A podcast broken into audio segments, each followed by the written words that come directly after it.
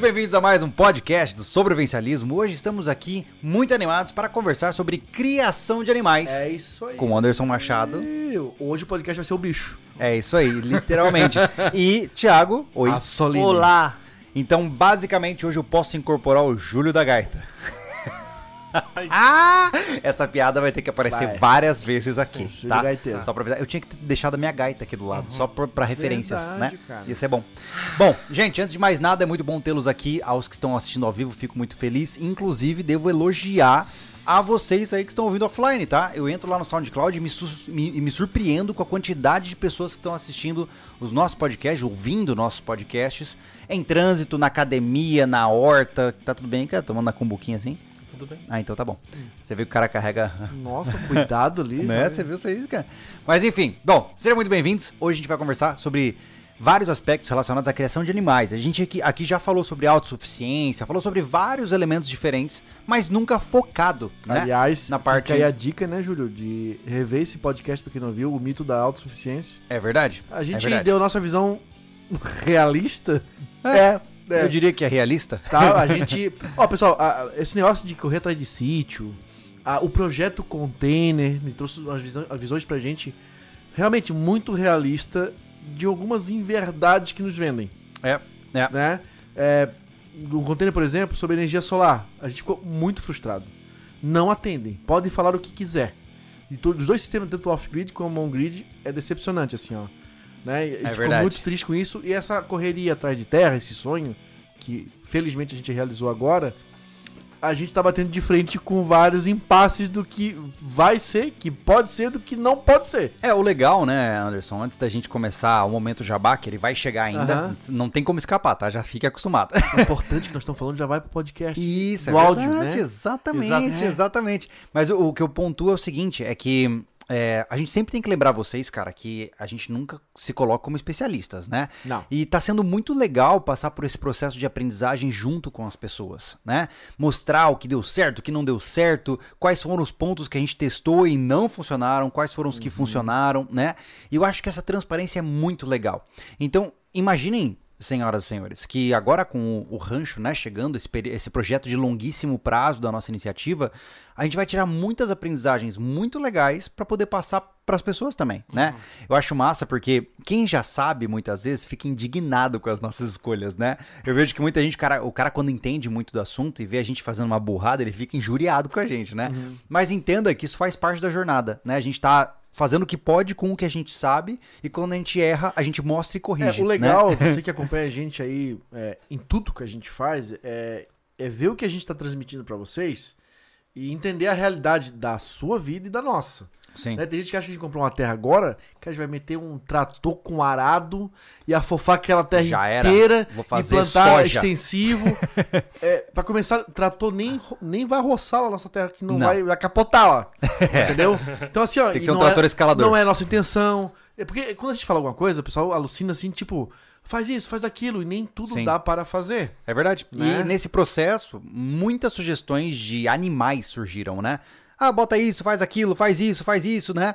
E eu acho muito interessante a gente conversar sobre criação de animais dentro das nossas experiências individuais, né? E também nas pesquisas que nós temos feito ultimamente.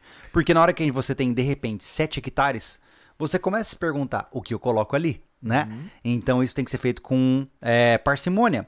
Devo lembrá-los também que esse tema ele é uma derivação do vídeo de terça-feira, né? Na terça-feira nós fizemos um vídeo sobre coisas que você precisa se preocupar quando você quer colocar animais na sua propriedade para você não fazê-lo sofrer e você não ter trabalho desnecessário e prejuízo financeiro, né? E hoje a gente vai aprofundar nesse conceito, né? Exato. Mas antes disso, senhoras e senhores, Momento jabá. Compre! Não, brincadeiras à parte, gente. É assim, eu sei que vocês muitas vezes ficam cansados de marketing, mas é, é- não é porque a gente quer vender, mas é porque a gente quer mostrar o que a gente faz, né, cara? A gente gosta das nossas iniciativas, a gente fica muito feliz em poder mostrar para as pessoas o que a gente tem criado, né? E eu começo logo de cara com o Portal SV.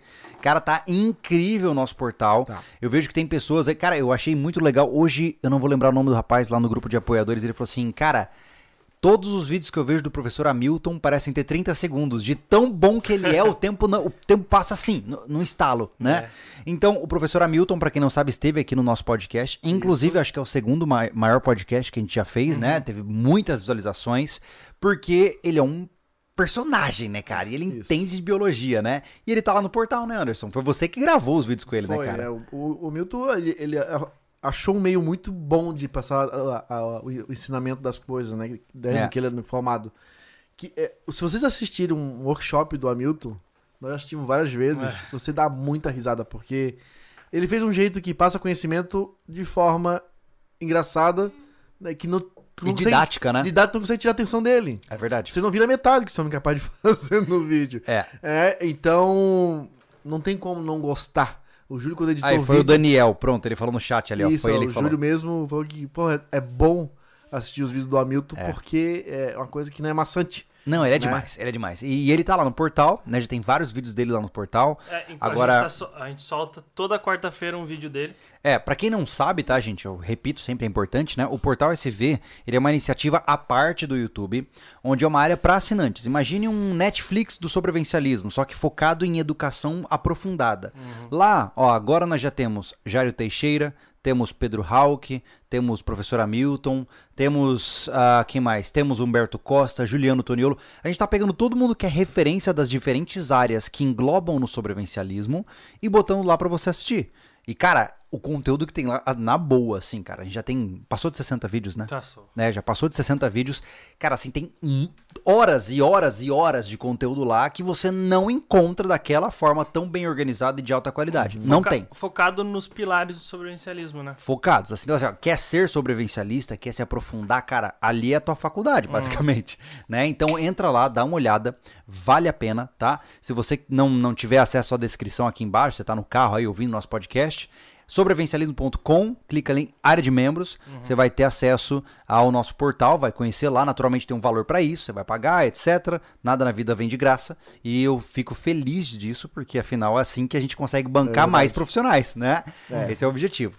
Uma segunda iniciativa, né, Anderson, é da lojinha, né? Da lojinha nossa, Lojinha. Né? Nossa lojinha lá online. Lojinha nosso CV. e-commerce discreto. A lojinha do Joquinho. Bom, enfim, já estamos aqui com um ano e pouco de loja, Thiago? Tem, tem. Um ano e meio? Tem um Já ano e meio. passou, né? Um ano e meio? É? É. Eu Um não lembro quando a gente loja. lançou a Não, loja, não, cara. não vai, vai chegar nos dois anos, eu acho que daqui uns dois meses. Bom, a loja se É, vê né? é mais um complemento das rendas do sobrevivencialismo para manter a máquina girando, tá? E lá temos produtos personalizados. Aqui tá na- hoje na mesa, né? O, o lançamento do momento, que é o boné do Machado, Uhum. né? Do Anderson Machado aí. Mas que o Júlio também pode usar e o Thiago também, não precisa ser Machado.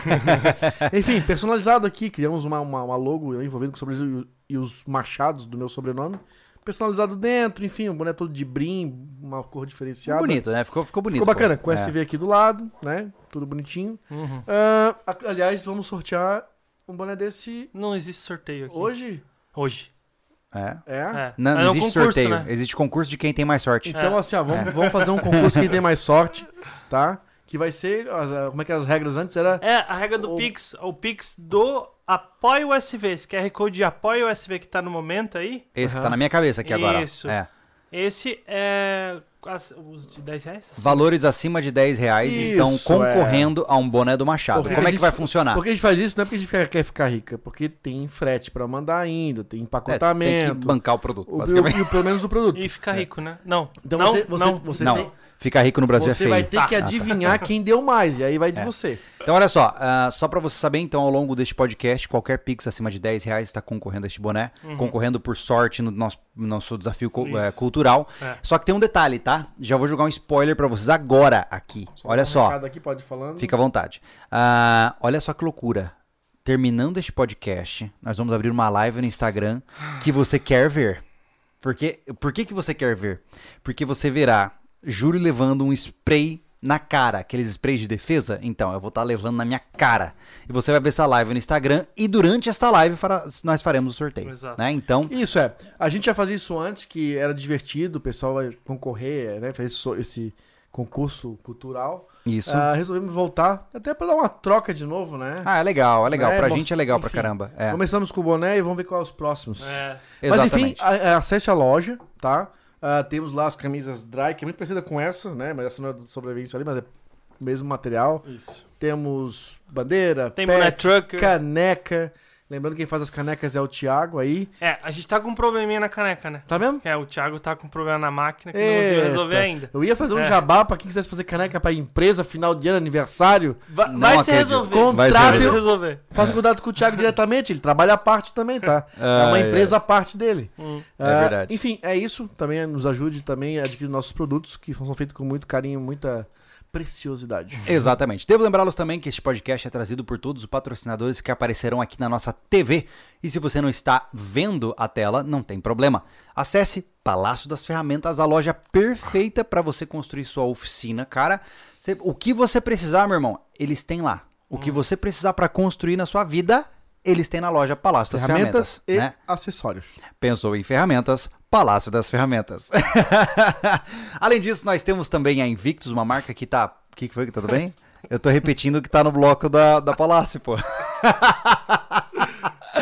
Além disso, nós temos também a Invictus, que está sempre presente conosco em vários projetos. Finalizou agora o projeto Container. E como nós já avisamos para vocês em um podcast passado, tudo indica 99,9% de certeza que a nossa nova ODR, que acontecerá provavelmente em setembro, será também trazida pela Invictus, é isso Exato. mesmo, né? Lembrando para quem quer participar da, O- da ODR ou ter chances de participar da ODR, afinal são pouquíssimas vagas, ah, entra no sobrevencialismo.com, ficha de pré-inscrição da ODR, tá? Tá lá tá no menu principal. Tá liberado lá e É. já tem uma Tem, já passaram de 100 monte de pré-inscrições. É, Então, de 100 nós já. teremos provavelmente entre 25 e 30 vagas, tá? Então, só nas pré-inscrições que temos agora, Uhum.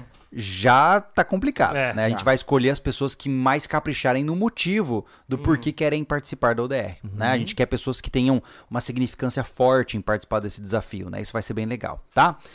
Bom, além disso, temos também a Real, A Real. né? Uma empresa, cara, que tá. Inclusive, eu tô combinando em off com o Avelino é, os próximos vídeos, cara. Ó, Inclusive, o Avelino tá falando de moedas do SV de prata, tá? Olha só. Olha a pegada, olha a pegada. E mais, e mais, ele emprestará o detector de metais dele pra gente colocar lá na caverna da SV pra ver que se a gente Será que encontra tem alguma ouro coisa. lá?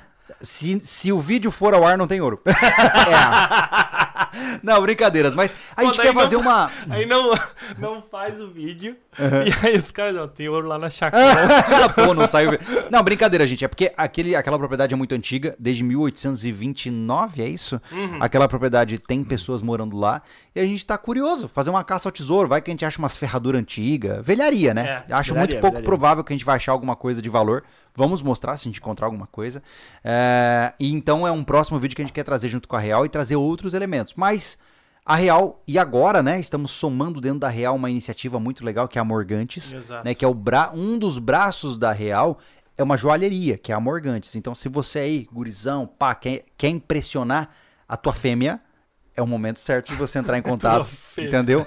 um É. brinco, um colar bonito. E você, mulher, que pensa, pô, meu marido vai ficar muito mais gato, eu quero tornar ele muito mais macho, bota um, né, uma pulseirinha, anelzão, pá, prata, ouro, enfim, fique, em- entre em contato com a Real, com a Morgantes, que os E- caras e, vão te e ajudar é também. outra coisa que tu segura dinheiro, né? É verdade. Joia também tem valor de Não, troca. Pensa né? comigo, olha só. Olha, olha a estratégia, tá? Por exemplo, você vai comprar prata para reservar o seu valor. Você tem mil pila para comprar em prata, certo? Você comprou uma barrinha, massa, mas, contudo, entretanto, todavia, se você comprar, por exemplo, ah, um anel de prata para tua esposa ou para o teu marido, você não só tá reservando valor, como ainda ganhando pontos na relação. Entendeu? Pensa Você tá dar- reservando valor, aí- ganhando valor. Aham. Exatamente. Isso deixa de ser reserva de valor e vira investimento afetivo. Pensa a briga, amor, precisamos de dinheiro. Vai dar uma... Né, É, aí é outra história, não tem nada a ver com isso aí. Faça, faça quadradinhos, faça quadradinhos. Ai, meu Deus. Mas, gente, de maneira geral, esses são os nossos apoiadores. Todas as informações que vocês precisam estão ali embaixo, estão aqui ah, na descrição. E para quem tá perguntando aí, o nosso podcast está disponível no iTunes e no Spotify e no SoundCloud. Né? E- Se e você tá quiser atualizado, conferir. né? Está atualizado. Então, vamos seguir o podcast. Fique ligado nas suas doações via Pix para concorrer, pra concorrer no sorteio. Exatamente. Cultural, eu não me acostumo com isso. Desafio Tá? cultural. Desafio cultural do boné. Boné, lançamentaço aí. É verdade. E ah, continue também com a gente no superchat aqui, que o Thiago tá controlando tudo. Isso. Tá? Pra quem quer, na hora, fazer É perguntas leves ou agressivas. É verdade. Vamos lá. Bora. Bom, criação de animais, cara. Isso é uma coisa que eu percebo assim, ó. Eu, eu achei interessante porque uma percepção que eu tinha, muita gente colocou nos comentários do vídeo. Então, som baixo, estão falando da terceira pessoa já. Ué, mas agora ficou baixo? Não entendi. Oh, meu Deus. Bom, Eu estou falando? eu vou dar um toquinho de aumento do volume lá, mas só pra gente é, entrar no tema, Dá né? um toquinho no ar pra baixo também, que agora de repente fica Também calor. tá com calor, É, cara. é o suquinho de Jesus aí, cara. Então fala pra mim, Anderson Machado. Criação de animais. A Ana falou Ah. que baixou de repente, entendeu? Hum. É.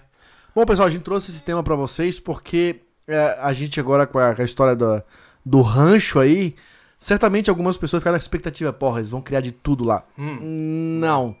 Né, a gente é bem realista nesse, nesse, nessa, nessa colocação, de, dessa ideia de ter animais é, para criar, porque exige muita responsabilidade no quesito responsabilidade de cuidado e financeiro. E até ambiental ao mesmo tempo, né? Uhum. Com Porque certeza. tem bichos que não dá pra tu ficar criando de bobeira e você mexe no sistema. Enfim, lugares de propriedade é o seguinte: você vai criar porcos ou vai criar, sei lá, qualquer coisa perto de curso de rio, principalmente. Você entenda que aquele rio que passa pra, pra te hidratar passa em outras propriedades. Você não pode simplesmente no meio do Exatamente. caminho botar um chiqueiro de porco, onde você tem que lavar. A gente já viu treta por isso, né? Pô, demais, Do pô. cara muitas vezes colocar saída de açude com peixe dentro de nascente dos outros e dar ruim. Então a água que passa pelo seu terreno, ela vai em frente, Uhum. né? Mas vamos seguir meio a ideia do vídeo, Júlio. Vamos falar primeiro ou da, da aquisição ou da ideia. Vamos lá. Vo- isso é uma coisa que não é de experiência, é uma coisa que é, é ocular, né? É histórias, é o que a gente vê. O cara compra um, um terreninho, né? Eu, eu- eu- fico. A gente tava conversando quando a gente gravou o vídeo, né, Júlio? Que eu fiquei perguntando pra ti, tá, mas 500 metros já é considerado um sítio? Não, pra não, mim, é, é 500 chácara. Chácara. É. Poxa, Eu- eu 500, preciso- eu sempre- 500 é um terreno de cidade, pô. É que assim, eu Pois é. sempre esqueço, ah, é porque existe uma categoria Aham. mesmo. Alguém pode colocar no chat, se puder me ajudar aí. Existe, tem ta- existem tamanhos pra chamar de chácara, existem tamanhos pra chamar de sítio e existe tamanho pra chamar de fazenda. Uhum. Então você tem tamanhos específicos. Só porque você comprou, por exemplo, é, 1.500 metros quadrados, que é o que a gente tem aqui, é, não é sítio. Por mais que você queira chamar de sítio, é uma chácara, Uhum. né? É a mesma coisa que você confundir, por exemplo, casa com apartamento. Por isso que É. chácaras SV. É, exatamente. Né? Mas tem uma delimitação bem clara nisso. Mas o que né? acontece? O cara quer comprar e chama de sítio ou chácara e quer todos os prazeres que a ideia lhe convém. Sim. Poxa, eu tenho uma chácara, eu tenho um negócio lá no meio, lá no- no campo, na montanha. Ah, isso é legal botar uma vaquinha, um, um cabrito, uma ovelha, uma galinha, uns patos. E quando tu vê, tá com mini zoológico e tá perdido, não tem quem cuide, você não mora lá, não tem condições de pagar um caseiro. E- mas por que, que você colocou lá? A tua intenção era. É, eu acho que a gente tem que pensar no começo, né, Anderson? É, pra que, que você, quer, você quer ter uma chácara? Aí eu Né? o porquê. É porque você quer ter ovos de qualidade, carne de qualidade, ou porque você acha bonito e trata como, como pets. Ah, são os meus pets da, do sítio. Uhum. Cara, Uhum. de novo, isso tudo vai encaminhar para um problema muito sério que a gente vai delongar aqui ao longo da conversa. É, uma das coisas importantes é o seguinte: nós aqui, pessoal, nós falamos de vida no campo, mas para quem te- quer, quer ter uma perspectiva de produzir os seus recursos, de buscar por maneiras de é, ter uma vida mais plena, tá? Aqui não entra a premissa da chácara de final de semana, onde você faz churrasco que fica na piscina, certo? Então, eu particularmente eu acho isso uma insanidade nos tempos atuais. Né? Eu já vi muitas pessoas construírem chácaras de final de semana e só despejarem baldes e baldes de dinheiro naquela chácara para depois ter que vender porque não aguentou, né? Porque eu não sei se você aí tem uma experiência diferente, mas ao longo do tempo, de todas as pessoas que eu ouvi, do que eu vi na minha família, se você não mora na chácara, não compensa ter ela, cara. Porque você vai ter que pagar um caseiro, porque se você tem bicho, você vai ter que pagar um caseiro, né? Ah, se você não tem caseiro, tu corre o risco de um cara entrar lá e rapar todos os móveis da sua casa, como já tiveram relatos várias vezes nos Bastante. comentários, né? Então, ter uma chácara onde você não habita, pra mim, do ponto de vista financeiro, é uma loucura. Não sei se vocês concordam comigo. É, não faz sentido na minha, na minha concepção também, né? Porque tu vai ter um gasto parado lá, sem necessidade. Porque Aí- tu, não aí- mora, tu não mora lá, tu vai pegar o recurso dele como? Aí entra o, a chácara do, do, do- Do fim de dos semana. mil metros, de 500 Sim. metros. Ah, Qualquer coisa além, além É. dos dois, três, cara, vira um negócio complicado de cuidar. Uhum. né? Uma, dia, uma diária, sei lá, uma empreitada de roçadeira não é barato, Uhum. né? Ah, outra situação é tu comprar num lugar com acesso é complicado, teu carro comum já não chega lá, você tem dias que pode subir, dias que não pode subir, Sim. né? Tudo isso vai, agre- vai, vai agregando. agregando uma soma É, de custos, né? E aí se você bota bicho lá, complica mais ainda. com Os certeza. bichos e- exigem um acompanhamento diário, né? É, a impressão que eu tenho é que a complexidade da criação, ela tá diretamente ligada ao tamanho.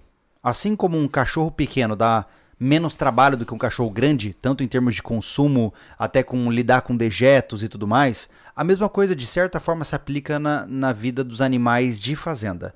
É muito mais tranquilo, por exemplo, criar coelhos e codornas do que porcos e vacas, certo? Você tem menos massa viva para cuidar. É claro que isso vai ser definido de acordo com a sua infraestrutura também, né? Ah, mas ainda assim, ambos vão dar trabalho.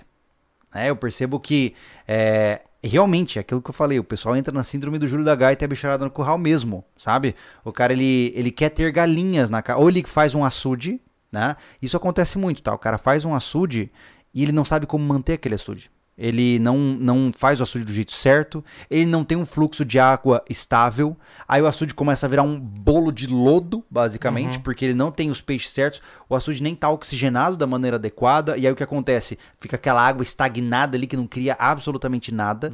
Aí ele quer botar pato nesse açude, né? Porque é bonito ver os patos na água, né? E isso começa a virar uma bola de neve, né? Eu acho que o primeiro passo que nós temos que entender é o que, que a sua propriedade permite você ter.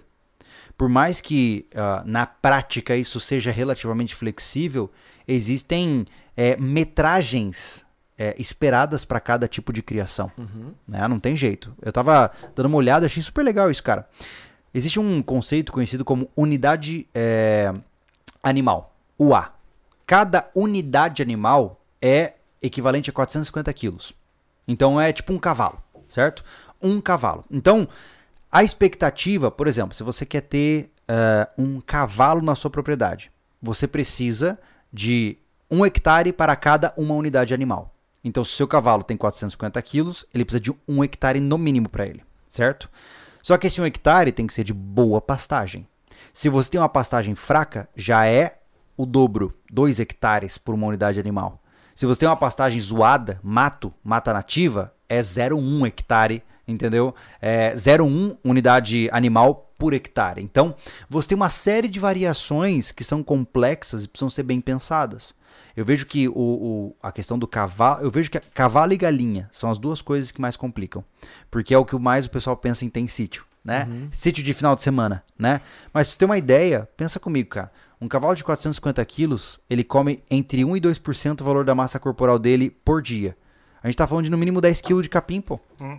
A questão é, teu sítio pro- consegue entregar 10 quilos de pasto para um cavalo todos os dias?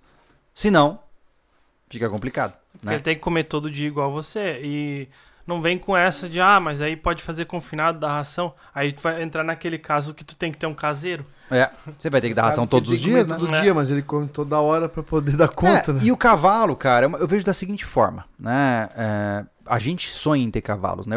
A questão é, não se trata de lógica e sim de gosto emocional. Eu quero ter um cavalo pra mim. Eu, eu quero, não porque, ah, eu acho lindo pra postar eu andando de cavalo. Não, eu gosto de cavalos. Eu acho um bicho incrível. Mas ele não traz retorno nenhum. A não ser fazer a compostagem na barriga. né? O cavalo ele não agrega nada. Você não pode usar carne. Até onde eu sei, cavalo não bota ovo. então ele é um bicho que ele é basicamente estético para sua propriedade, porque nem para deslocamento você vai usar o seu cavalo, no máximo um passeio divertidinho, né? Ah, então, muitas vezes a gente tem que tomar cuidado com isso, né? De pensar, pô, eu vou botar um cavalo, tá? Mas pra quê? Por quê?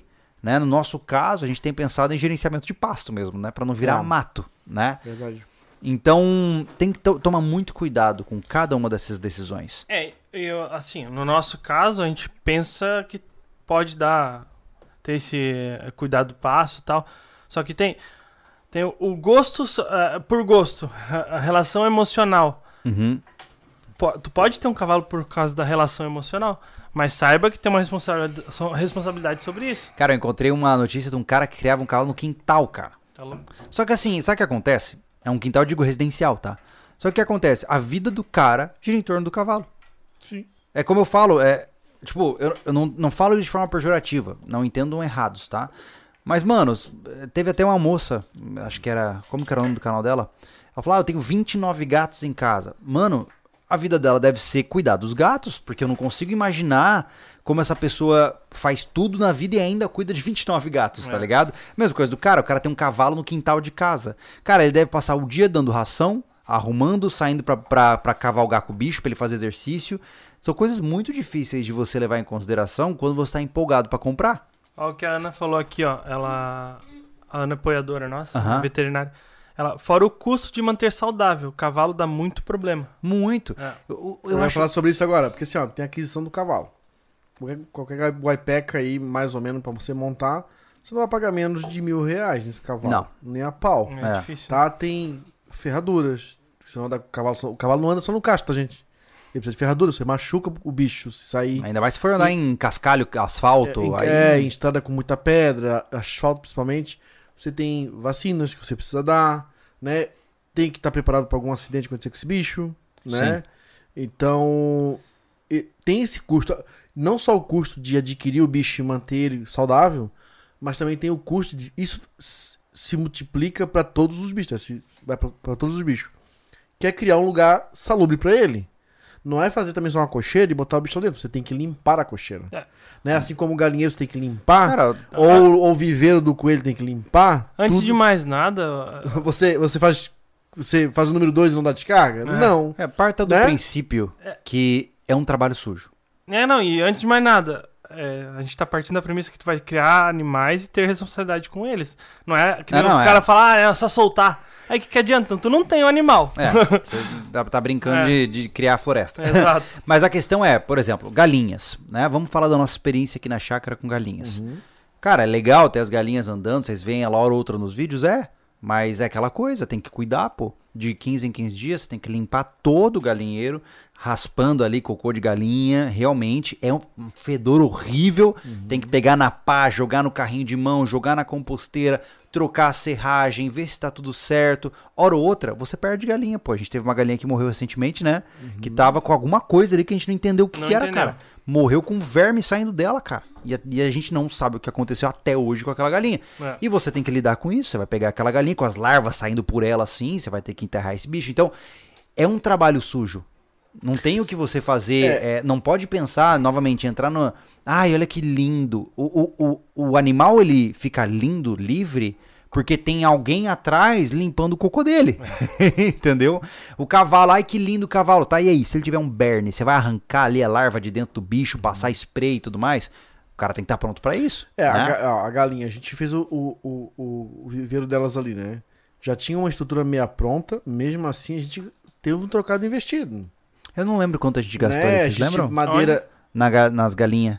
É, comedouro, madeira da caixaria pra fazer os ninhos, e É. a dobra disso aqui, um A negocinho gente ali. colocou nos custos a da, da tela. chácara. Colocou, né? É. Mas eu vou chutar aí uns 200, 300 pila, Hum. né? Mais Sem ou contar o piquete. É, sem contar o piquete. Se- sem contar o piquete, Piquete porque caríssimo. a É. tela, por exemplo, que a gente fez o piquete, que era a nossa ideia inicial, e já vimos que não dá resultado ter um piquete pequeno.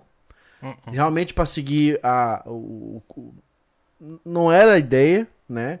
A gente tinha o da, do, do sistema Embrapa de quatro estações lá, de quatro setores, para gerenciar o capim, de que reforça a alimentação. Mas, cara, só quanto é que sai uma tela daquela? Aquele rolo Deu 700 de 50 metros foram 700 pau. 25 metros. 25 metros. É. Foi 700 pila. É muita 25 grana. metros, 700 Tem noção, pila. pra você fazer os quatro piquetes, a gente ia gastar uma fortuna, Não, não É. vale a pena. entendeu? Pra você ter, pra gerenciar um rodízio de comida de, sei lá, 12 galinhas. É. Então assim, ó, cada galinha já custou 30 reais cada uma, É. né? Tem um milho mensal na base de cento e poucos pila. Cara, vai gastar, por mais que elas fiquem solta, Uhum. vai ter custo. O que você tem que planejar é que, tá, beleza, eu vou comer ovos de qualidade que eu sei da origem desses ovos. Mas tu vai conseguir manter. Lembrando que ainda é o Júlio que faz isso aí. É um bicho que tem um relógio biológico muito perfeito. É. Ela tem a horinha de entrar, a horinha de sair. Elas não. Cara, se você deixar numa propriedade rural galinhas soltas ou, ca- ou viveiro aberto, vai ter problema com outros animais predadores, como Sim. o gambá, por exemplo, que destrói. Ou, ah, se for um lugar muito não bem preparado, o lagarto que vem comer ovo, Sim. né? E, e por aí vai, entendeu? É, então nada vem de graça e tudo, cus- e tudo custa. Né? Na nossa rotina aqui, pra vocês terem uma ideia, né? Para as galinhas, como o Anderson falou, cara, eu não posso acordar mais do que 8 e meia da manhã, porque as galinhas já estão gritando lá no galinheiro querendo sair, sair, né? Então, por quê? Porque é o horário que elas saem. Assim como quando dá entre 18 e 19 horas, elas entram no galinheiro e acabou. E eu tenho que fechar a porta do galinheiro para garantir que elas não sejam, ah, enfim, comidas por um gambá que vem ali de noite, né? Então, é, é aquela história. Por exemplo, se, quando a gente vai viajar, vai fazer alguma coisa, alguma trilha, alguma, alguma situação, enfim, seja lá o que for, ah, a gente sempre tem que pensar quem é que vai alimentar os bichos, né? As tilápias, elas são mais robustas. Se de repente, dependendo, elas ficam 3, 4 dias sem comer. Mas é no máximo isso, entendeu? Porque... Uma semana tem cinco, né? Do cara que vai do fim de semana. Então tem que cuidar. Exatamente. Então, eu penso assim, ó. É, é importante, tem um amigo nosso que ele fala uma coisa que é muito legal. Ele fala assim que é, pequenos passos envolvem pequenos erros. Grandes passos envolvem grandes erros. Então, se você está almejando uma vida rural, é uma coisa que você tem buscado, você tem sonhado, está consumindo muito conteúdo, primeiro, logo de cara, tá? Cuidado, cuidado, pelo amor de Deus, com o que você vê na internet. Tem muito cara prometendo pra você que é tudo lindo e maravilhoso e não é bem por aí, né? Eu vejo que tem gente ensinando coisas que você fala assim, cara, beleza, pode até funcionar, mas não é tão fácil quanto parece, né? Então cuidado com o que você vê na internet, porque nem sempre só porque está ali é verdade ou está mostrando tudo que tem que ser mostrado, né? Ah, e começa devagar, pô. Se você nunca criou nenhum animal a não ser cachorros urbanos, animais urbanos como gato e cachorro e sei lá periquito, é, vai devagar pra você não, não dar um pulo maior que a perna, né? Senão você arranja um problema sério, cara. É aquilo que a gente falou no vídeo, pô. Muitas vezes o cara se empolga, bota ali um, ah, vamos botar um carneiro aqui na chácara, que nem a gente já cogitou a possibilidade, né? Vamos colocar um carneiro, a gente começou a pensar, pô, acho que vai ser legal, né? Um animal diferente e tal. Aí a gente foi pesquisar. Pô, carneiro, cara, quando se assusta, ele sai arrancando cerca e vai embora. Arame farpado não segura ovelha, perdão. Ovelha. É, tô trocando carneiro por ovelha. Ovelha, né?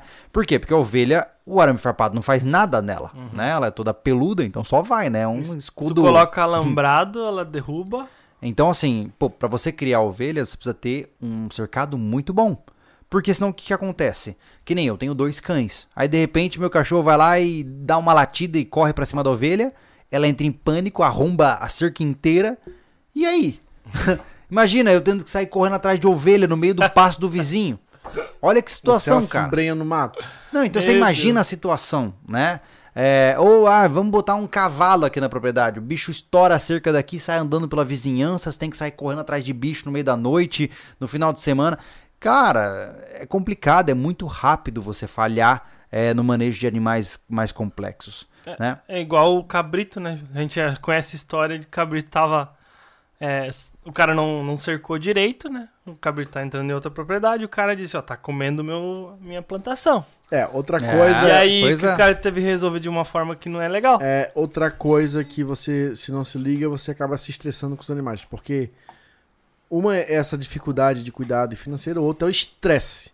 Estresse não saber lidar com o bicho. Sim. Você pode ser a pessoa mais responsável do mundo, ter dia de sobra pra dar do bom e do melhor, dar caviar pros seus bichos. Mas tem um estresse no que se eu vou falar, você vai entender. Bota lá a ovelha ou um cabrito. Cara, é um bicho, assim como as galinhas, tem que ter limitações. Sim. Você precisa cercar, criar Tem que ter estrutura. Tem que ter. É. Isso é custo. De novo, isso é custo. Uhum. Porque a pessoa é que nem carro, Júlio. O cara compra o carro pensando, faz a- ele faz a conta só da aquisição do carro. Sim. Comprei. Comprei. Ê! Mas ele não se liga de que Revisão, seguro, revisão, IPVA. seguro. Não, tem, não, tem toda a documentação pra fazer. É. Entendeu? Tem aquele custo de inicial. Ah, tem que trocar o óleo, tu não sabe como é que tu pegou o carro, se não pegou na concessionária. E pegar na concessionária não quer dizer que o cara tá com o óleo em dia, tá ligado? Tem tudo isso que o cara só pega, rapou o, o- o cofre pra comprar o carro e não sobrou nada. Exatamente. E ele vai empurrar com a barriga até dar uma recuperada. Ah, agora eu vou trocar o óleo. Pois é. Vou trocar os filtros. Vou trocar Aí vai não o judiando o negócio, né? Então. Então, se tu botar um cabrito, o cabrito, principalmente o cabrito, Que é um bicho que, cara, eu vou dizer isso. Eu não tenho coragem Onde de o ter cabrito, cabrito, cara. põe a boca não nasce mais nada. Porque esse ditado, é, di- ditado é, é válido. Não é porque ele bota uma boca no negócio e come, porque o cabrito come de tudo. Ele devasta, não sobra nada. Vai comer Entendeu? corda, vai comer Cara, ele- o que ele tiver, come ele o- tá engolindo. Ele come o tal das plantas. É. É um bicho feroz pra comer. É. Né? E, então, é um bicho que tu bota lá, porque é bonito, porque ele faz bé. Mas é, tem até o bé ele pode incomodar. Que hoje é legal, é bonito, mas também pode estar, o cara tá de saco cheio. do- Questão do, olha a questão do galo, Anderson. É a mesma história. Caralho, eu quero um galo, porque ele canta ao amanhecer. Aí você pega um galo zoado que canta às três da manhã e aí eu quero ver. Entendeu? tem. Porque e tem. mexe, tem. Tem. Cara, galo, é, ele canta a hora que ele quer e algumas vezes ele escolhe cantar três da manhã, né? E se sua propriedade não é grande o suficiente pra ficar distante do galinheiro, você acorda, né? Você acorda mesmo. Então tem que tomar muito cuidado com esse tipo de incomodação. O cara pega pra bonito e aí se incomoda, né? E aí tem isso de, né, da, da, da parte de manutenção desses bichos, depois de tudo tá acertado, você aceitou a vida como ela é, você comprou os bichos, tá dando conta de, de, de- de manter a comidinha em dia, tá, mas você tá disposto a lavar um chiqueiro de porco, tirar um cocô do cabrito, tirar a titica da galinha, Uhum. entendeu? Isso tem cheiro, isso tem bicho. E outra, isso né? exige ferramenta. Tem que ter pá, tem que ter carrinho de mão, tem que ter uma boa mangueira, uma- um ponto de água próximo para você poder lavar o lugar. Uhum. Então, tudo isso vai colocando custo, entendeu? Não, e é real, assim, ó, ah, tudo bem, nós estamos adquirindo uma chácara agora, não sei o Júlio, não sei o Thiago, mas lá em casa, no, cara, lá em casa passou codorna, coelho, galinha, pato e porco. Só não criamos eh, cavalo e, e boi, cara. Uhum. Porque lá em casa tinha a casa da mãe e tinha um terreno vazio, dois lotes vazios, até vinham primeiros vizinhos lá da, da, da ponta da rua. Uhum. E atrás não tinha ninguém. E na frente não tinha ninguém também. Né? Então quando a gente te- criou o porco, criamos dois porcos de leitão lá. Né? Pra carne, pra carne mesmo. E a mãe já. Eu, eu que, eu que. Ela ia ficar com a mangueira na, na- na- fora e eu com a, com a vassoura lavando o chiqueiro. Né? Atrás tinha um tipo um, um- um encharcado lá que acabava correndo pra lá. Ninguém usava, né? Uhum. aquilo lá e ele corria para um outro lugar. E, e eu ajudei muito a mãe nesse processo. Até um pouco, vou contar uma história aqui. Um pouco nós perdemos que a gente pegava a lavagem lá na CERT. Hum. Do resto da comida do- dos idosos, Aham. né? E uma senhora ficava responsável de entregar aquilo pra gente. Hum. E a gente sempre contava com ela, cara. Tipo, não tem nenhum pedaço de comida grande, nada. Não. Por isso tem o ditado de que o desganado que nem porco. Hum. Não sei pra fora, mas aqui na ilha tem muito isso. Ah. Quando o cara come muito rápido e come tudo inteiro, uh, parece um desganado, é desganado que nem porco. Desganado, né? Aham. Só vai E- en- engolindo. Só vai engolindo, vai te Aham. afogar, cuidado. Cara, a gente confiou na Nossa Senhora e ela não passou bem a mão e, e- e tal, e foi uma, uma bola de carne desse tamanho. O porco engasgou e morreu entalado no esôfago, cara. É mesmo? Caraca. Cara, foi feio ver aquele bicho morrer, cara. Ah, que agonia. Foi, foi feio. E, e ainda bem que ele já tava grande, então deu muita carne. Sim. Já tava num ponto quase adulto.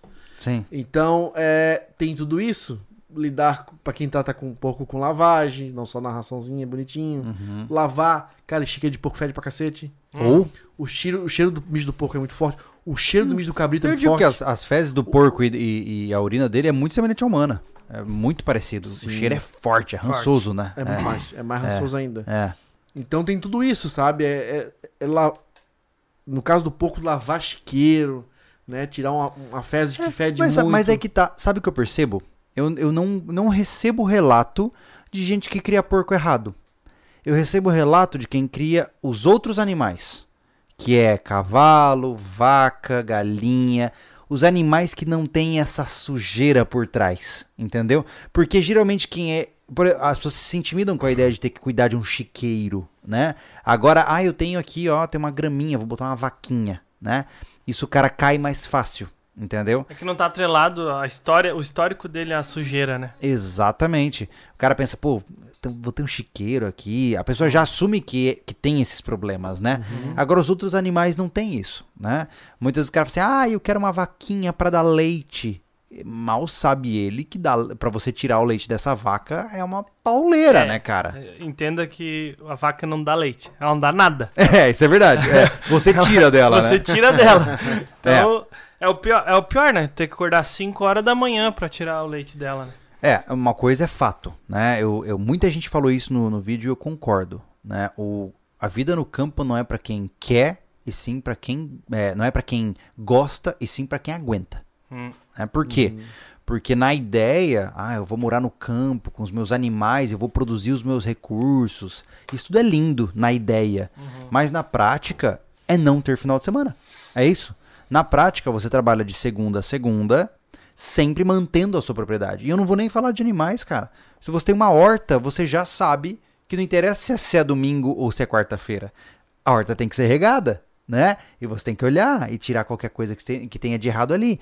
Então, é, uma vez que você começa a trabalhar com animais e com criações naturais, essas criações elas não seguem o seu calendário CLT, elas não seguem o seu calendário ah, convencional. O calendário da natureza, né? Exatamente. Então, por isso que eu tô dizendo, muita gente fala assim: "Ah, eu não consigo nem mesmo criar um cacto em casa". Cara, se você não consegue fazer isso, eu não vou dizer pra você abandonar o sonho de morar no campo, mas é, repense nas suas prioridades e veja o que, Cara, o que tá faltando. Assim, Julião, né? se, se o, o cara tem essa. Quer ter essa ligação com a natureza, não tem nada contra. Só não se mete em rascada. Nós estamos falando de consciência aqui. Sim. Não certo ou errado. Ele pode morar no campo e ter só grama pra cortar. Sim, Beleza. ótimo. Vai ser feliz, vai tomar café na varanda, vai ver as montanhas, os pássaros, Sim. né? Piando lá. Beleza. O problema é o cara. É, como, ge- né, gente que tem bicho, que abandona bicho porque não deu conta, né? É, é maltratar, né? É. Deixar com fome. Lembre-se que, que eles, tem, viu, eles- cara? Tem, viu? bastante. Eles não pedem comida, eles não sabem falar que tão, tá doendo alguma coisa. É. Eles vão embora e não sabem voltar. Tem uma ilusão Entendeu? também, o, o Anderson. Que os caras falam, ah, se, se incomodar, eu mato e vai pra panela. Tem- pega, mata uma galinha nossa aqui que tá incomodando. Não dá nada na panela. Cara, no não, máximo é dá. fazer É um caldo pra ter gosto. Vai te É. dar tra... Não, vai Carne te dar não tem. trabalho pra cavar um buraco e enterrar. Não, e a sujeira, né? limpar, por exemplo, limpar galinha é um trabalho sujo. Uma coisa que um rapaz falou no comentário, e eu- eu devo lembrar, eu não lembro o nome dele agora, mas ele falou assim que, ah, Júlio, mas eu vou, eu vou criar para abate. Beleza. Você tem as ferramentas para isso? Porque uma coisa é matar uma galinha e limpar na pia da, da, da área externa da tua, ca- da tua casa. Outra coisa é você matar um porco, cara.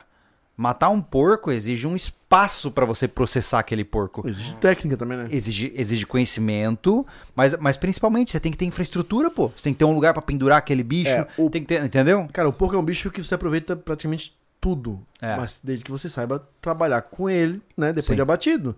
Né? Você aproveita eh, couro, né? Pra fazer torresmo. Você aproveita né, a parte da Tudo gordura lá ali. tem a banha. a banha. é. E aí todas as partes do porco praticamente são comestíveis. Só tira a cabeça e tem gente que faz alguma coisa com a cabeça ainda. Tem gente que gosta Né? ainda. É. Ainda faz um caldo lá, só que faz com a cabeça do bicho. Do, do bicho. E É. até o pé. Que eu não Sim. vejo sentido nenhum, mas beleza. Faz alguma coisa com o pé. Né? É. Eu, eu lembro do, fi- do filme de Indiana Jones já. né? Porra, um pé na- no negócio ali, cara. Ah, tem o, o próprio Eisbein, é, que é uma, um prato alemão, que é o joelho de porco, né? Olha aí. É. Mas ainda é um joelho, né, cara? É. agora o pé, a unha do bicho. Mas, mas enfim, é, é um, é um bicho que é. Eu acho. É é legal a experiência de tu criar a própria carne. Eu, o porco parece uma coisa mais. Parece mais cansado que gado, até. Não sei, na minha cabeça tem isso. Como É. assim, você diz? Que- eu- Criar um porco, Aham. né? Do que gado pelo pasto afora, né? É, é be- porque o gado em confinamento é caríssimo pro cara ter, É. né? É, e o gado no pasto tem uma série de limitações. Primeiro que você tem que gastar com cerca, né? Se você tem uma cerca mais ou menos, o gado vai fugir. Gado não é que nem cavalo. Se você tem uma cerca lá com dois fiozinhos passando, eles vão derrubar e aí eles vão pro vizinho. E se o vizinho tiver plantação, você arranjou um problema pro resto da sua vida, né? Ah, é então, lembre-se, uma vez você bota o teu bicho ali, cara, a vaca, ela vai. O que, que, que a vaca faz? A vaca, boi, enfim. Eles chegam na beira da cerca e eles fazem assim, ó, dá uma empurradinha. E aí, se cedeu, eles empurram de novo. Empurra, e eles rebentam, né?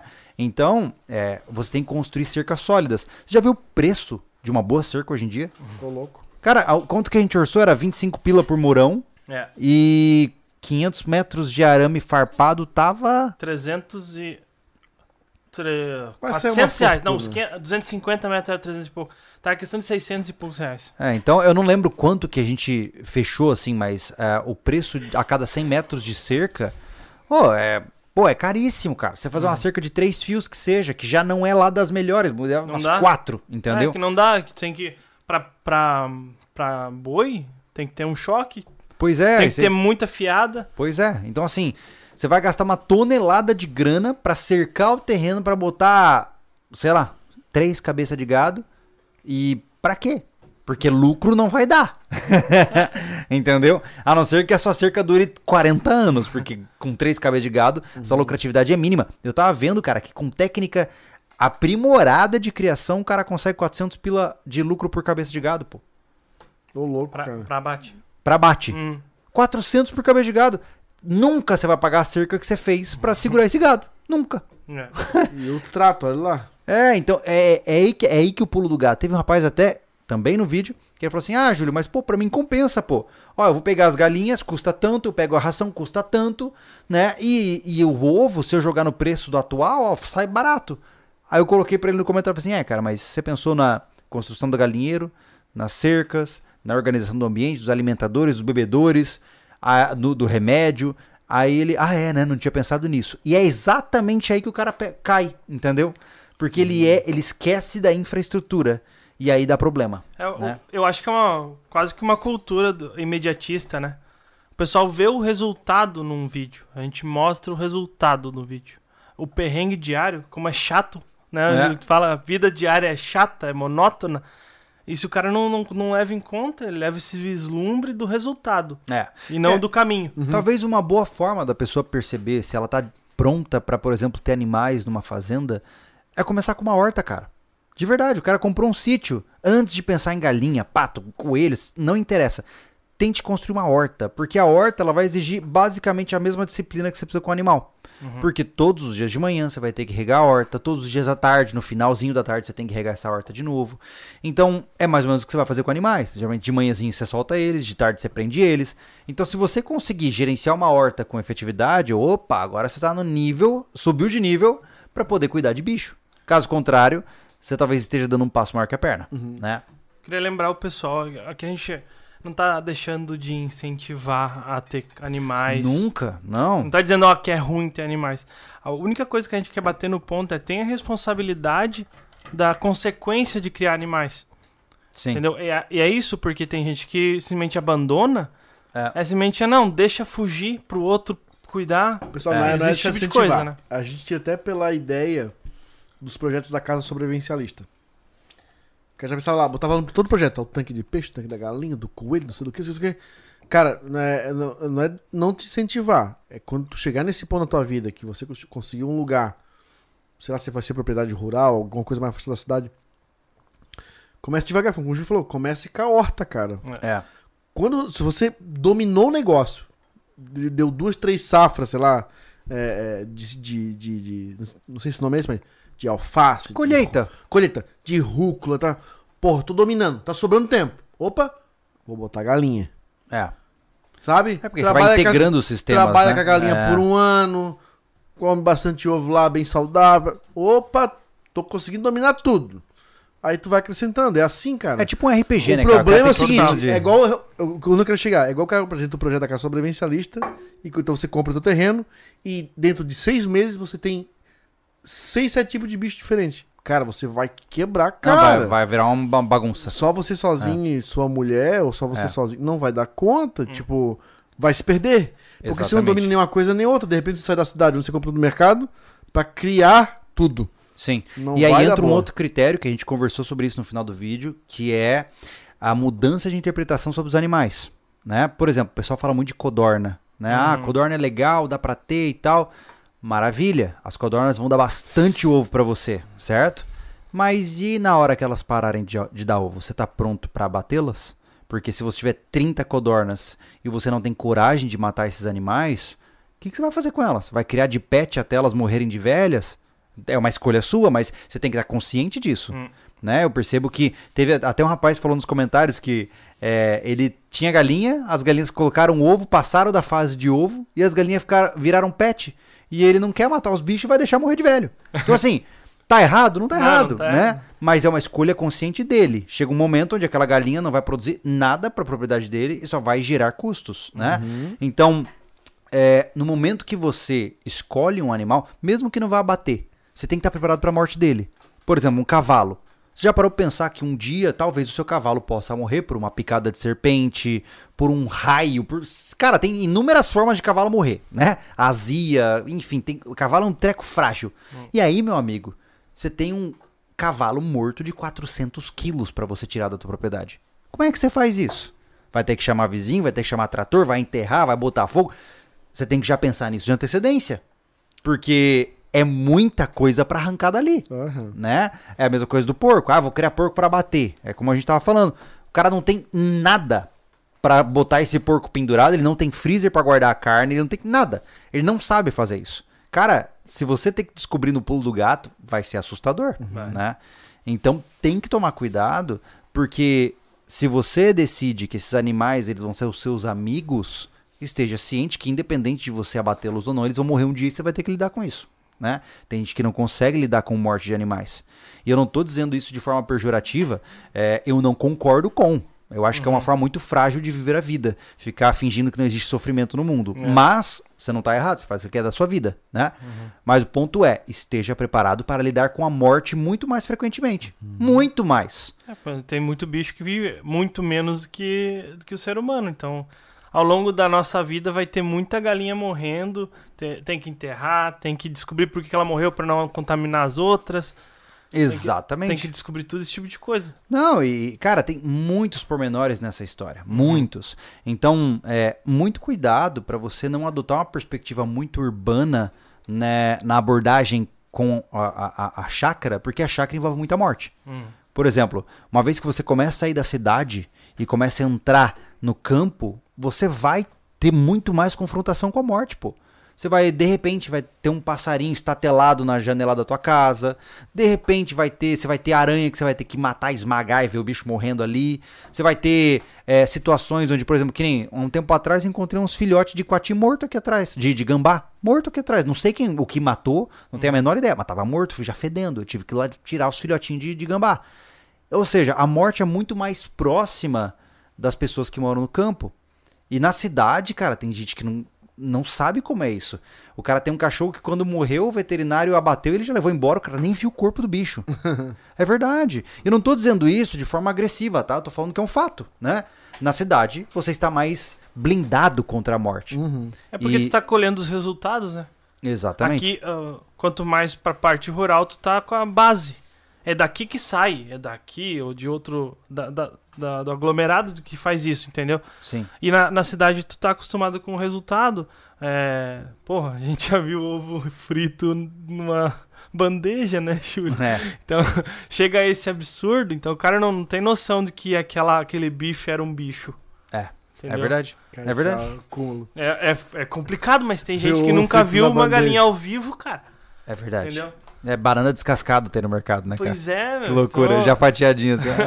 é o comum, né? É o comum. Tem, tem um bocado Mas de pra coisa louca. vocês, é, para vocês, assim, como que vocês encaram essa parte de abate de animais? Porque isso é um, um tópico muito delicado, mas, como eu disse, ele faz parte da criação, né? Cara, eu encaro muito, muito bem.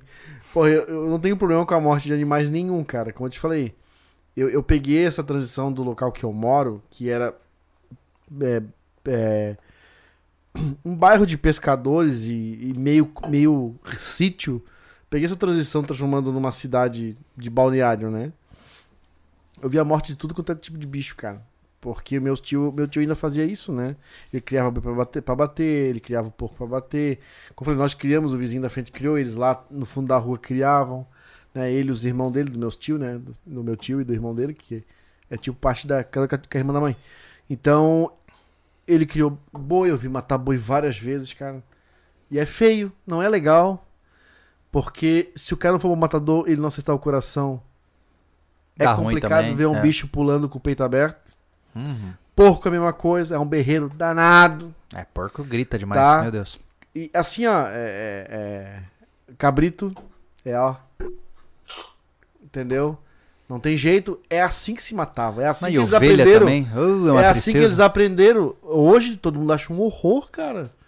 Mas eu acho que da minha época, e que, né, né, o Thiago, acho que tem uma realidade até mais próxima da minha. a gente aceitava que era assim. Hoje as pessoas não querem aceitar. O problema é que as pessoas não querem aceitar, querem humanizar tudo. Como é que se humaniza uma morte, cara?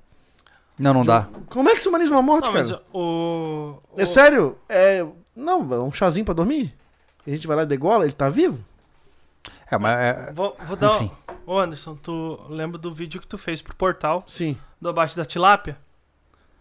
É aquilo ali. O pessoal tava perguntando se a gente ia fazer é, vídeo sobre abate de animais, né? Uhum. E, inclusive já tem um do abate de, de uma tilápia aqui, do- duas, né? Uhum. Aqui do, do nosso tanque, lá no portal. E ele comenta que, cara, eu não tenho sentimento nenhum por esse animal, eu simplesmente quero que ele morra o mais rápido, sem sofrimento e corta a cabeça. é. É isso? É fazer o que tem que ser feito. E com o menor sofrimento. Eu, eu penso assim. Que eu quero dar o menor sofrimento possível para aquele É aquela bicho. coisa, já Ponto. que a morte é dele, é inevitável porque ele tem este propósito, que seja da forma menos É indolor isso aí, possível. nós já falamos em outro podcast. É. Pra mim, eu tenho entendimento do abate do animal porque eu entendo o propósito dele. Ele não veio pra enfeitar a minha terra. Eu vou lidar muito bem com ele enquanto ele estiver em vida. Uhum. Não tem por que eu maltratar, Uhum. né? É, sei lá, tem boi que cria empatia até pelo, pelo cuidador. Beleza, mas o momento dele vai chegar. Uhum. Né? Assim como a galinha. Hoje vê a aluna brincando, pega a galinha. De repente a aluna passa na porta aqui do escritório com a galinha debaixo do braço. Sim. Né? Dá nome, brinca. Né? Mas o Júlio vai fazer isso, vai ensinar ela que ela tem um propósito. Ah, nós já fizemos, né? Né? Já, Já fizesse, fizemos, né? Isso é muito legal. Sim. Né? Ah, então eu não tenho problema com isso. Eu falei, porco, galinha, cara, tem um time, tinha um time meu que matava galinha girando no pescoço, pô. Uhum. É. Entendesse? Eu já vi meu avô fazendo Tem gente que torce na nuca da É galinha. bonito de ver, viu? Ele fazia que nem um chicote do Beto Carreiro. Pi, pi, pi, pi, piu, Acabou. Acabava a galinha na hora. Era impressionante, cara. Piu, piu, piu. Ele só fazia. Tá! Já era. Era, era bonito de ver, cara. Era bonito. Piu, Foi boa. É igualzinho. E assim, pessoal, ó. é, Quase veio por trás, seu. Eu tenho eu- certeza que algumas pessoas estão horrorizadas até com a brincadeira, mas a gente não tinha esse. Não, não, não tem Como é maldade, Essa- né? Não, não tinha essa empatia. É tudo. Cara, tava, a conversa tava rolando, tava rindo, o, negócio tá- o bicho tá morrendo e a festa continua. Não tem, não tem conexão. É. A, a empatia do, do de, ah, o sofrimento do bicho, eu tenho essa parada. Claro, eu não quero claro. que ele sofra. É. É isso que eu te- eu não quero. Eu não vou Cara, ficar arrancando as penas Pô. da galinha viva, entendeu? Pra ver ela gritar, não. Não, quando, pô. quando erra o, o coração do porco, meu, É feio, pô. uma gritaria que é, meu, pra morrer. Não, se eu tivesse opção, era tiro 12 na cabeça.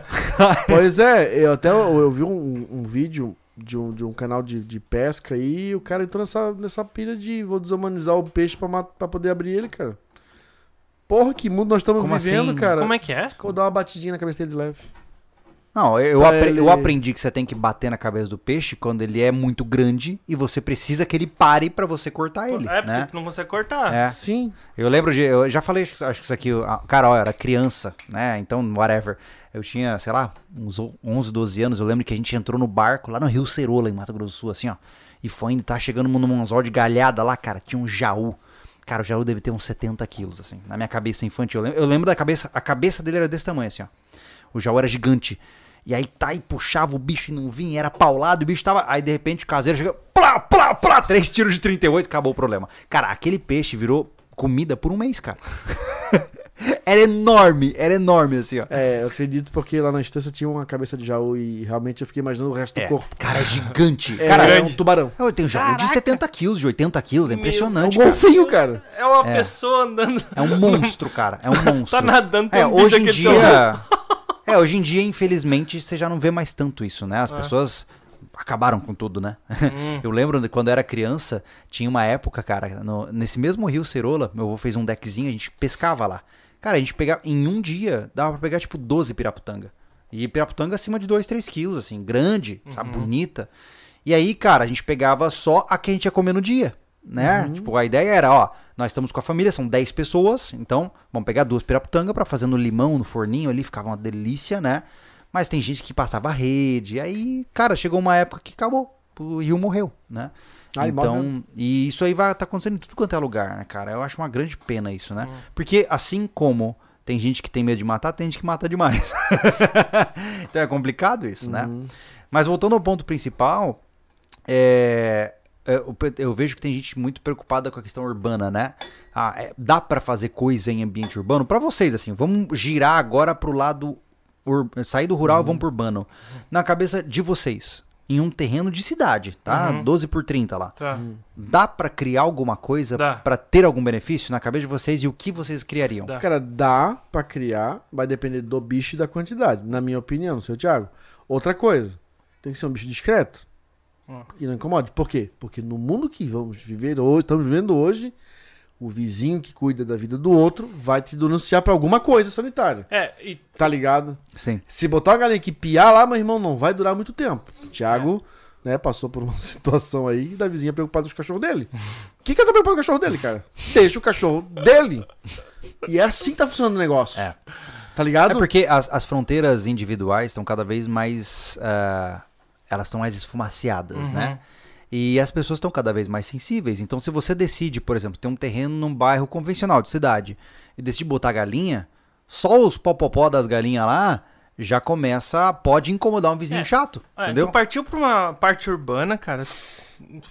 Tem que cuidar o que, que, que a lei diz lá, É, porque tu é- tá. Eu não tô nem entrando no critério legal, Tá. porque aí é pior ainda. É, então tem lugar Né? que é proibido.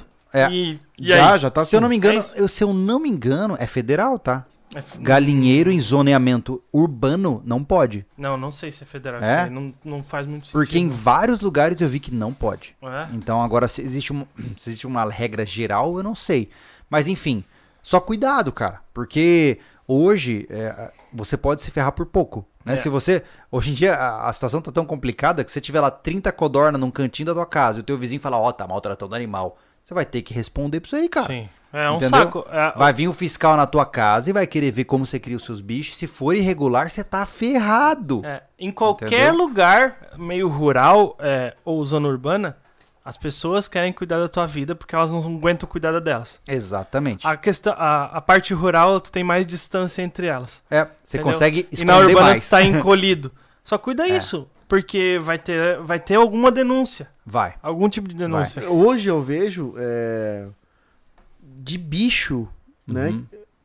Cara, dificilmente eu vi um, um bicho que dê pra, pra criar. Acho que o mais cabível hoje é tanque de peixe, cara. Cara, as tilápias e Não codorna no faz- máximo. Não fazem barulho. Talvez coelho também, que não faz barulho. Mas É, codorna é mais fácil de limpar, porque é um, é um passarinho. É, codorna Você tira a só não bandeja pode, ali- Só o macho que pia bem alto, É, né? Agora você tira a fêmea, bandeja ali, bota na própria lixeira, Sim, tá resolvido. Eu- Coelho já é complicado, que a urina do coelho fede para um é, cacete. tem isso. Tem tá? isso. É. E ele faz muito cocô, É verdade. né? E, é um trabalho muito mais sujo, né? Matar Isso, é. coelho, E coelho limpar. né? É outro bicho é, que come, rói o tempo inteiro. Sim. Porque se eu botar capim pra ele o dia inteiro, o dia inteiro ele come capim. É. Entendeu? Até a noite hora de dormir. E ele come à noite também. Uhum. Porque ele não para de comer. Uhum. Entendeu? Ei, Datão, o tempo todo mastigando. Cara, eu cheguei a ter 14 coelhos, porque. Por minha experiência. porque eu, eu, eu ganhei uma coelha do amigo. Né? Ele tinha uns coelhos na, ca- na casa dele. Uhum. Cara, cara, me dá, me dá, me dá coelho. Cara, pega esse coelho pra ti, sou chato. Ganhei o coelho. Cheguei em casa com o coelho pela orelha. Mãe, ganhei o coelho. Assim, ah, mas tá sozinho. Vamos botar um. Vamos fazer um casal? Vamos. Aí Vixe, troquei um Maria. casal de garnizé, ele me pediu. Hum. Aí mandamos um casal de garnizé pra ele, ele. Eu fui pegar o coelho. Cara, daqui um mês e pouco tinha seis ratinhos. Um do lado do outro, assim, ó. Aí eu peguei, a mãe, a, mãe, quando era criança, o vô criava coelho pra complementar a comida, Aham. né? Porque eu era aquilo, eles não tinham condição de criar gado, coelho criava solto no terreno, né? Ou era peixe, né? Ou galinha, claro, né? E, e ficava nessa, nesse, nessa, nessa carne. Então, assim, olha, eu- eu aprendi que assim que nasce os coelhinhos, se tira o macho porque ele, ele é ciumento, ele é brabo. Ele mata os Ele filhotes, mata e come, pô. né? É, Alguns comem. loucuragem, Ele, né? ele pratica A gente canibalismo. acha que coelho é só fofinho. Não, ele pratica canibalismo com os filhotes. Aham. Tirei. Só quando olha, a mãe assim, ah, tem rato, não sei o que lá. Perdeu a prática. Eu peguei, fui lá e levantei a coelha. Tava seis coelhinhos embaixo. Três preto e dois branco. Uhum. E, e dois brancos do olho preto. Não nasceu nem com o olho vermelho. Na outra ninhada nasceu. Quatro brancos de olho vermelho e dois pretos. E eu tirei o coelhão, botei numa caixa, fiz uma caixa pra ele lá improvisada, botei ele dentro. Daqui mais um mês, cara, não tinha mais seis dentro da casinha. Os outros estavam assim, tinha mais seis. Porque o coelho tem desse, tá, gente? Eles são, eles são animais hiper férteis. É. A coelha já jogou pra fora, É. já vem mais uma galerinha. Meu Deus. Não dá, cara. Pensa no Você- porque não sabia que ela tava prenha. Então você tem que tirar antes dela, dela parir. Senão ele vai cobrir ela de novo. É. Então. É só. Eita, tem festa lá no viveiro. então, eu tive. Aí alguns. A, a gente experimentou, né? Que eu não tinha, eu não tinha comer, é, carne de coelho. Abatemos uns dois ou três. Vendi alguns, outros dei, né? Porque. Sim. Cara, era um, somou 14 coelhos. Uhum, É muita coisa. Cara, É muita coisa. ração todo dia, de manhã e de noite. E eu tinha que sair pela cachoeira inteira, lá no meu bairro lá, pegando mato pro coelho. E ele não come qualquer coisa. Não come qualquer capim, Uhum. né? São, são, são matos específicos, que Específicos. eles gostam, gostam, né? Então se você mora no campo e não tem um capim específico pra esse bicho, ele não vai comer. Só na ração. E aí fica caro criar coelho. Sim. Né? E como tu sempre fala, eu acho que gosto- o melhor jeito de estocar carne é viva. Mas sai caro. Hum. Né? Eu acho que um dos animais mais simples pra começar é o peixe, sabia? É, se a pessoa nunca bateu nada na vida. Hoje, hoje, eu tenho Hum. essa certeza. Que é o peixe. É. Sim. É. Porque eu penso assim, é.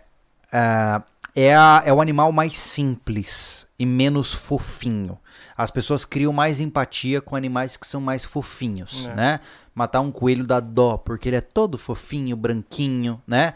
A galinha já é mais fácil, porque é um bicho de pena e é- ele é menos atrai, atraente. Dino- dinossauro. Tem muito de, não, mas tem muito disso, cara. Eu vejo que o pessoal tem dó de acordo com a empatia, Sim. né? É, o cara não tem dó de matar peixe porque o bicho é, é, entre aspas, feio, né? É escamoso ali e tal. Mas ele tem dó de matar a vaca, né? Mas ambos são vidas iguais, né? Em estágios evolutivos diferentes, mas são vidas iguais, né? Então eu acho que o primeiro passo, nunca matou nada na sua vida, nunca, sabe? Você nunca tirou uma vida de animal da sua vida eh, durante toda a sua jornada. eh, o peixe talvez seja a forma mais eh, saudável de começar esse processo. É mais né? fácil, né? Tem me- muito menos conexão com o peixe, né? É, muito menos. E, cara, eu vou relatar uma parada que eu não falei pra vocês. Eu que gravei o vídeo do portal que o Anderson abateu, O- a tilápia. E, pô, a gente tá tão acostumado com o YouTube que tem que ter muita ressalva e, e cuidado com isso, cuidado com esse ângulo, porque pode dar problema. E quando eu, eu tô gravando assim, porque tava uma câmera no peixe outra eu tava focando no Anderson. Quando de repente, não, gente, eu não tenho uma conexão ali.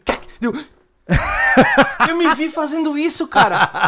Por causa da- do costume de Sim, se de, cuidar com o de YouTube. ser repreendido, né? Exato. Só que é assim, é simples assim, matar É. um peixe. É, no portal tá bem claro, o É. Anderson fez um vídeo é, abatendo e limpando uma tilápia e não tem migué nenhum Não tem ali. Miguel nenhum, é, é aquilo ali. Faca na caveira, simples pra caramba. É, né? foi, eu- eu- foi legal abrir esse, esse leque que a gente sempre quis trazer, porque nos dias de hoje, como co- vocês falaram no começo, tem gente que não, não entende de onde vem nenhum ovo. Não.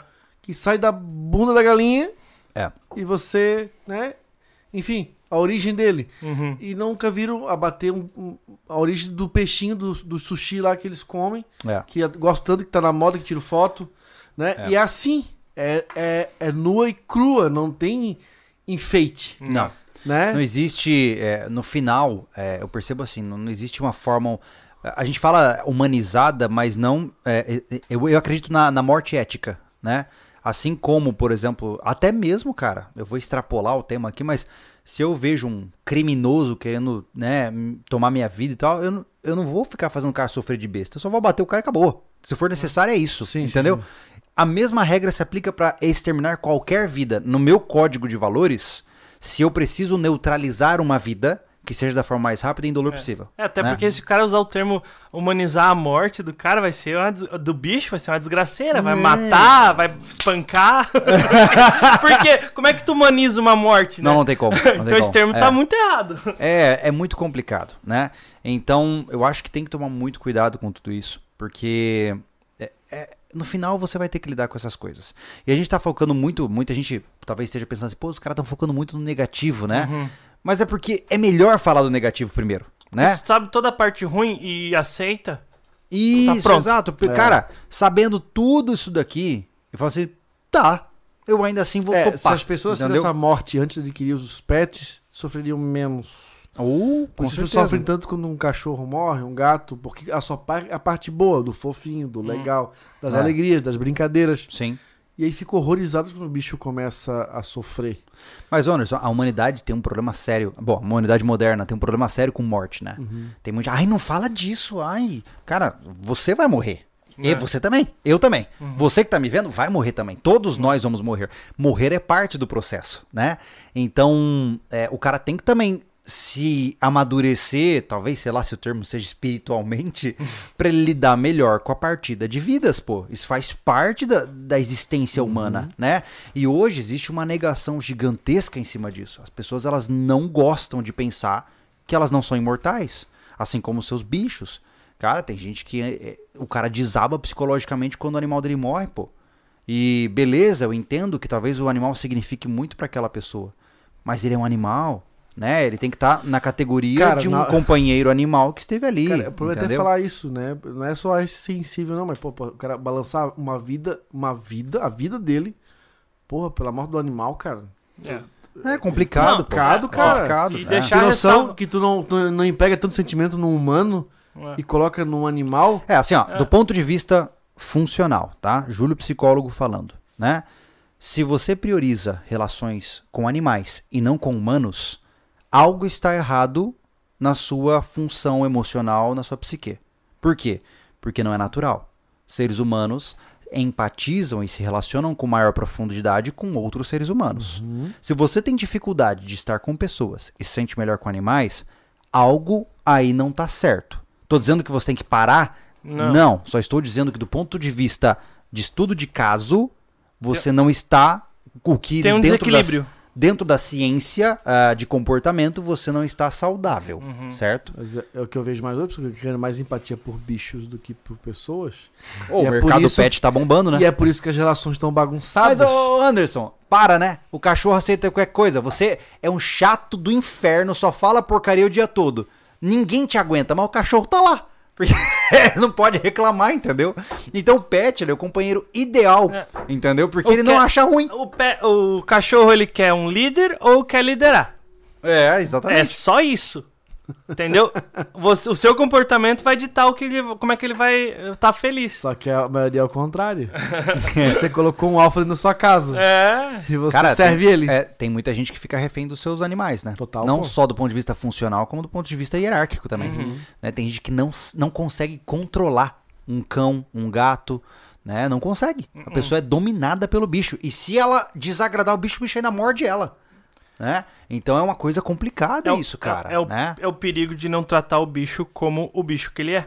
Exatamente. E entenda que o, ele, ele será feliz, um cachorro é feliz sendo tratado como um cachorro, não sendo tratado como um filho humano. Se tem uma coisa que é bonito de ver, eu sempre, eu sempre todos os meus cães a gente levava pra chácara e tal, a cara de felicidade do cão depois de rolar no esterco da vaca. ele saía, se via que ele tava feliz, tá ligado? Ele cumpriu o propósito na terra. O cachorro não gosta de perfume, cara. Mas isso a gente deixa pro Jairo falar. É verdade. é verdade. Inclusive, tá começando a sair os vídeos dele agora no portal. Semana Ah, que vem sai vídeo dele, né? É, exatamente. Então, se vocês quiserem conhecer um pouquinho do Jairo É, não- Teixeira, né? Mas já vai pros fortes, tá? Não vão pra lá achando que você vai ter massagem no ego, você que gosta de cachorro, petzinho, não é o propósito dos vídeos do Jairo. Uhum. É bom que eu conversei com ele que a gente gravou e deixamos isso bem claro, né? Ele deixou bem claro, cara, se você tem problema, parará para você tem um petzinho, que cara, esse vídeo não é pra você. Não, Vai mas pra é, outros vídeos do portal. Mas é como eu sempre falo, Anderson. A gente já falou disso mil vezes aqui, né? É, cara, a, a vida é sua, né? Se você quer dormir abraçado na cama com seu cachorro, cara, tá tudo bem. É. Eu não tenho, Eu nunca mais vou ficar gripado. eu não tenho na- absolutamente nada contra você. Eu só não concordo e não acho que é uma boa ideia, Uhum. né? Porque o, o- o- a língua que o cachorro lambeu o furico, ele tá lambendo a tua cara depois. E qualquer coisa na rua, né, Júnior? Então, assim, eu não Poxa. gosto disso, eu não acho higiênico, eu não acho uma boa ideia, mas seja feliz, entendeu? Se, É. se você curte essa parada aí, boa Cara, sorte. coisa que eu. É cachorro lambendo a cara. Aí dá uma agonia, né, cara? Cara, eu vou falar, eu, Não, eu e, faço. e- e como é que é? Lambeijos. Não, eu faço. Eu faço. Eu chego em casa, eu decido se eu for fazer carinho nos meus cachorros ou vou entrar direto. Se eu faço carinho nos cachorros, eu vou direto lavar a mão, cara. Mas, sei lá. É, do ponto de vista. Mas é como eu falo, é completamente irracional você ser extremamente higiênico nos seus hábitos cotidianos e deixar seu cão lamber sua cara. é tipo, ne- é tipo abolir tudo que você tá fazendo na tua higiene, Não, tá Ele ligado? é limpinho. ele lambe a bunda. É, ele ele limpa o bumbum dele. Desviar um pouco É, da com conversa, a língua. da é. conversa, mas vamos lá. Outro bicho que é legal você ter em sítio, que daí não traz grandes resultados a ponto, tipo, você vai sobreviver daquilo.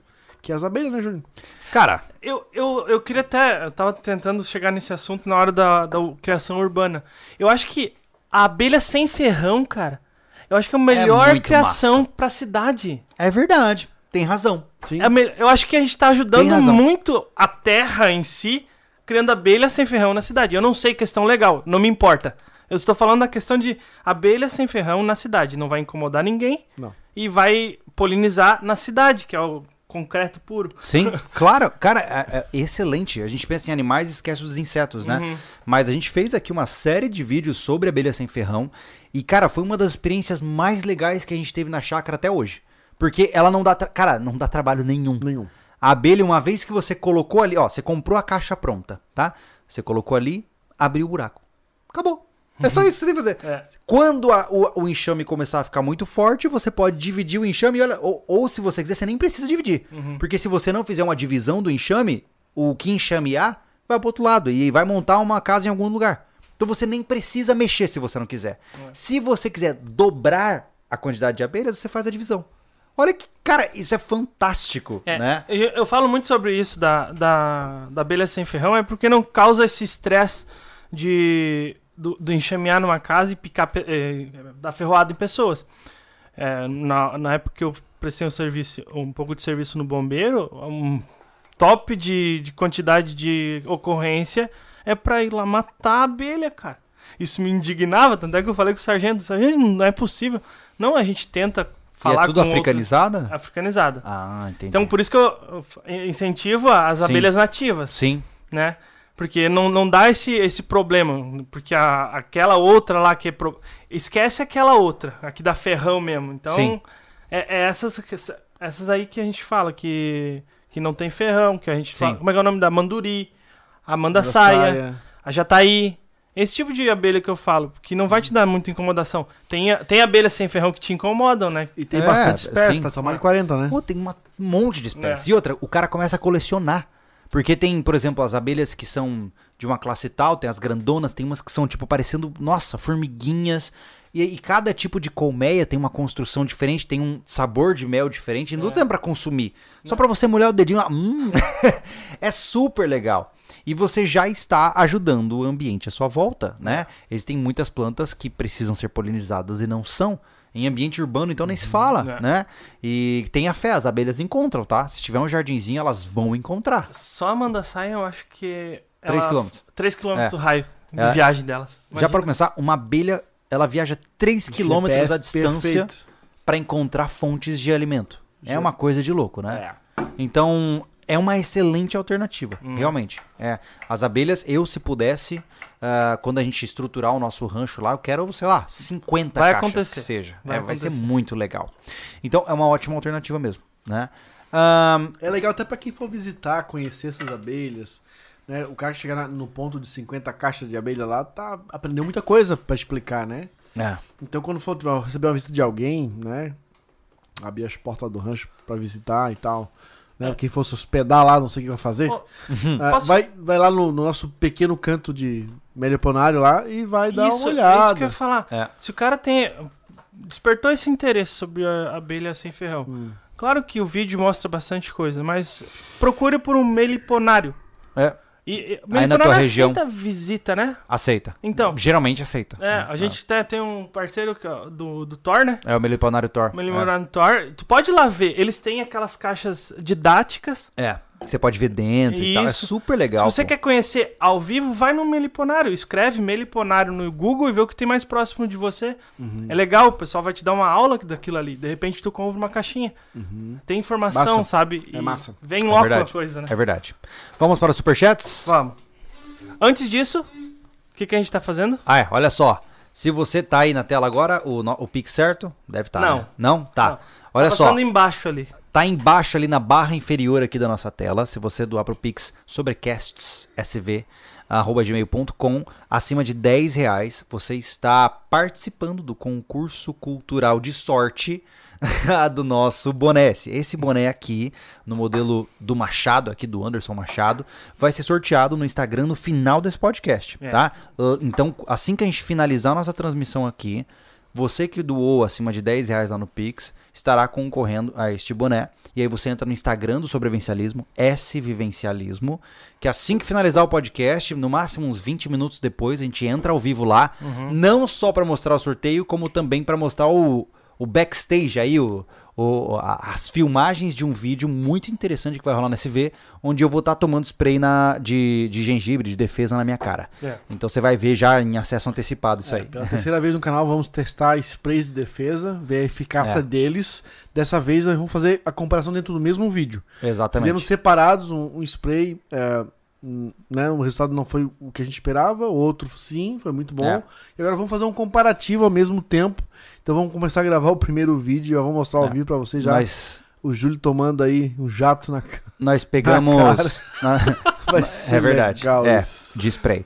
Nós pegamos quatro. Por isso tava rindo, né, meu? Tá bom. Nós pegamos. É uma borrifada, não é um jato. ah, nós pegamos as quatro marcas principais do Brasil. Só o cara ficou até vermelho, mano. Ai, ai. Tô, ne- não tô vendo. Tá bom. Então vamos lá, olha só. É o de suquinho de Jesus. Olha só, a ideia foi a seguinte, já que a gente abriu, né? A gente vai, a gente pegou as quatro marcas principais que existem no Brasil hoje, né? Que eu não vou lembrar agora, é Condor, ANL, Spray Defend. Defesa e Polydefensor. Isso. Acho que é isso. É. E aí nós teremos três cobaias. Eu, que vou levar os quatro, as quatro marcas diferentes em dias diferentes na cara, o Thiago e a esposa do Thiago. Então a gente vai colocar uma linha É. e ver qual é mais eficiente pra mostrar pra A você. gente Vai ser nunca fez legal. um, teste com um feminino, né?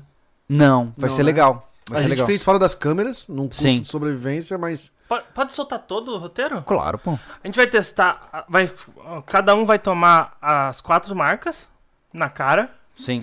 E a que der mais. é, que ser mais. A gente considera mais forte pra nós. A gente vai, vai pra um teste prático de defesa. Isso. Exatamente. Tanto da mulher sendo atacada, quanto do homem. Exatamente. Entendeu? Então vai ser massa. Devo lembrar que esse teste não é patrocinado. Não. E se você é um dos donos das marcas de sprays, tenha cuidado. Porque É. a gente tá na, tá na hora da revelação. Vamos ver qual é a melhor. Mas enfim. A gente não pediu pra nenhum, porque se a gente pedir, eles podem fazer com. Não, é. A gente comprou A gente comprou. os sprays. É, de anunciantes de Mercado Livre. né? A gente É. não pediu pra nenhuma marca. Exato. Mas, enfim, isso você vai acompanhar o primeiro teste lá no Instagram no final desse podcast, tá? Fica ligado. Vamos lá, Superchats. Save room. Vocês não têm medo de lobisomem no rancho de madrugada? Eu sou o lobisomem. Rau. Arthur Gabriel, o que vocês acharam do Agrale 4100? Ele é bem robusto, mesmo sendo antigo, tem alguns legais no Rio Grande do Sul. Você é, é trator? caminhão? Eu não tenho a menor Você tá ideia. tá É, me pegou desprevenido. Cara, eu não, não sei te dizer, infelizmente. A gente não acha nada porque a gente não sabe nem o que é. É, infelizmente, a gente não, não conhece o modelo. Ismael, boa noite meninos. Creio que alugar uma casa no interior ao- e aos poucos ir ruralizando-se é o nosso plano barra intuito. Passos gradativos, porém consolidados. Exatamente. É o, que, é o que, de certa forma, eu tô fazendo. Né? Uhum. Eu saí de uma grande cidade, fui pra beira de uma. Fui pra uma cidade pequena, saí da cidade pequena e fui pra beira de uma cidade pequena, e aí a gente agora vai pra um rancho mesmo, né? Então é, é um processo de desurbanização. Porque tem muita coisa que o cara não para pra pensar, pô. Muita coisa, tipo, ah, por exemplo, aqui praticamente nenhum lugar entrega. Eu tenho um ou outro lugar que entrega aqui um lanchinho durante a noite, né? Vai no mercado, cara, é, tem que rodar pra ir até o mercado. Então, são vários detalhes que a pessoa tem que sentir se ela gosta, né? Porque uma coisa é a fantasia, outra coisa é a realidade. Hum. Né? Tem, tem pessoas que têm estilos de vida que não comportam uma vida no campo, né? Uhum. Ou trabalhos até mesmo, né? Sim, Então tá certinho, cara. É isso aí, mano. exato. Boa. Christopher, acompanhando, acompanho vocês há anos, de longe o melhor canal SV do Brasil. Como funciona a política da empresa com relação a parcerias e trabalhos nos lançamentos? Ah, Christopher, se você quiser conhecer mais nossa abordagem ah, comercial, entre em contato com a gente lá no e-mail, pô. O e-mail tá aqui na descrição, comercial@sobrevencialismo.com. Só que assim, já jogo na lata, tá? Não fiquem com mistério. Tem É. muita gente que manda um e-mail assim: "Olá, tenho uma proposta pra vocês, entre em contato". Cara, não, Não, a gente, não, consegue. vai entrar em é. contato. Então, Por assim, mais que você fale assim, ó, eu tenho interesse, uma ideia muito mirabolante, solta a ideia, rapaz. é, já joga na lata, Esse negócio porque senão a gente passa não- pro próximo e-mail, tá? Vai, vai direto pra lixeira. É, é porque é muito volume, É. tá? E a gente não tem tempo de, de, de cair em mistério, Uhum. basicamente. Aí o cara vem com um marketing super ultra power, que eu sei que vocês têm uma demanda reprimida. É, exatamente. Edinara Sabrina, é viável criar bi- bichos em muros pequenos na cidade? Ah, bom, a gente conversou um pouquinho sobre isso, né? É, sobre. Eu acho que começa aí com começa aí com as abelhas, de repente, quem sabe as codornas, né? Pesquisa, cara, porque Ó. eu não criei codorna, eu não posso te dar as indicações adequadas, mas eu É. sei que não é tão difícil. É, né? Baseado no Instituto Minha Cabeça, baseado nas minhas experiências, é muito difícil codorna, cara, porque todos que eu conheço se deram mal. Deu É, doença, o problema da- pescoço inchado, um bocado, assim. E aí vai tudo. uma Codorna coisa é muito frágil, codorna, né? É, É muito frágil, muito né? frágil. Então, É. cuidado, porque Cria tu um pode perder de todos bicho. de uma vez. Ela cria muito bernezinho. Ah, é? É legal, é legal que dê certo. Tem um monte de gente que pode ter dado certo. Ensine as pessoas a criar, então, que se deu certo pra você. É. Mas eu realmente, eu, as experiências que eu tive com outras pessoas, eu não criei. Uhum. Mas as outras pessoas, elas cuidavam do jeito que elas achavam melhor e perderam. Então, Olha só. Eu não sei É. te dizer se é tão fácil Acho assim. que um dos pontos importantes, independente de codorna ou não, não economiza em fazer um ambiente adequado para o animal, né? Porque se você faz um ambiente mais ou menos, que tem a tendência a ficar sujo, que é difícil de limpar, você só se ferra com o processo, né? Então, já pensa, quando você vai, vai colocar um animal na tua casa, seja qual for, já pensa em como que você limpa os, os dejetos dele. É. Logo de cara. Porque, por exemplo, tem gente, pô, tem uns caras que tem umas ideias fantásticas. Por exemplo, o cara coloca ó, dentro do da, da gaiola de coelho, tem uma bandejinha, o cara tira a bandeja inteira, já limpa. Então, é, é muito mais fácil do que você fazer um negócio mais ou menos e ter que ficar se ferrando no processo, né? Então já pensa, como é que você vai limpar esses bichos, né? Esse é o ponto principal. Porque é isso que mata. Eu vou só ver. Eu vi uma pergunta aqui no chat normal. Como proceder com o abate de animais quando sua mulher não aceita isso facilmente? Cara, o principal, não- você não vai nem criar animais, então. É, Matheus, é, assim, você- isso tem que ser conversado. é, tem né? que estar consolidado na família. É, por exemplo, a, a minha esposa, ela não gosta de, de ver animais morrendo, mas ela entende que é necessário para o que a gente faz e para o que eu defendo, e ela sabe que as coisas são assim, Isso. né? Ela entende que a coxa de frango frita no almoço não surge magicamente, Uhum. e ela não gosta de ver, ela não quer participar, mas ela entende que aconteça, né? Uhum. Então você vai ter que negociar com a tua Esse é o esposa. meio do caminho. tua- É, Esse é o meio do caminho. é, exatamente. Né? Ela pode não aceitar, mas o meio do caminho é não participar. Exato. Entendeu? É, exatamente. A Lê, ela já falou, pô, vou chorar um monte quando vocês Não abaterem quero, as galinhas. portanto, mas não ela participo. não. Exato, mas ela não, não vai ficar brava comigo. Ela entende que as coisas são assim. né? Então é uma questão de conversa. Também não vai pegar os bichos e sair fazendo uma de louco, você vai perder tua esposa. Cuidado! é, exatamente. É, o Douglas Mendes só doou pra nós sem mensagem, muito obrigado. Valeu. Paulo Valeu, mano. Henrique, se o sítio, ó, se o sítio é sua fonte de renda, esqueça férias, fins de semana, viagens longas, a gente tira folga quando dá e geralmente fica por casa com medo que algo de errado aconteça. Exemplo, roubos. E é o que acontece, né? É, uma coisa que eu percebo, cara, é. é- Eu tenho sentido isso porque de, de nós aqui, sou eu que mora na chácara, né? Eu não quero sair daqui. Eu saio quando tem que sair, porque eu gosto de estar aqui. E a impressão que eu tenho é que depois que o cara arranja um lugar que ele gosta, que ele tá construindo pra ele, ele se sente bem em passar os finais de semana ali sem passear, né? Tanto que a história é sempre, eu não sei, eu, eu- eu não quero soar sexista aqui, mas eu vejo que é sempre a mesma história. O cara quando mora na chácara, a esposa fica enchendo o saco dele porque ele nunca sai pra passear. E o cara tá feliz na chácara, né? Então eu não sei se isso é característico de homens, ou enfim, se, se existem mulheres assim também. Mas eu, particularmente, na hora que a gente estiver lá no nosso rancho, cara, pô, quando chegar sábado e domingo, eu quero ficar no meu rancho. Eu quero passear por lá, arrumar as coisas. É a minha diversão. Então, é, a gente fala de ai, ficar refém da sua propriedade, mas é, sim, é. Mas não é tão ruim. É ca- característica individual também, né, cara? Tem É. gente que- eu, por exemplo, moro numa casa, não tem nada de chácara. E tanto eu quanto a Kellen, a Aham. gente gosta de ficar em casa. Sim. É legal quando tem um, um- um- A gente combinar alguma coisa de ir no cinema, é muito legal. Só que eu não vou no cinema. Não sei quando eu fui a última vez. Acho que um ano e meio. É. Entendeu? Porque a gente- também, nós, dois, nós dois curtimos ficar em casa, Aham. né? Então, tem gente que é assim, que gosta de não sair só. Sim. Tem gente que gosta de sair. Então, você é, lide com as consequências na, na hora de ter, por exemplo, se tu escolheu ter uma propriedade rural, Sim. a hora de sair você tem que deixar tudo alinhado. E é por isso. Alguém que- pra cuidar. E é por isso que eu falo. Primeiro, tenha uma família grande, porque aí você tem gente pra cuidar.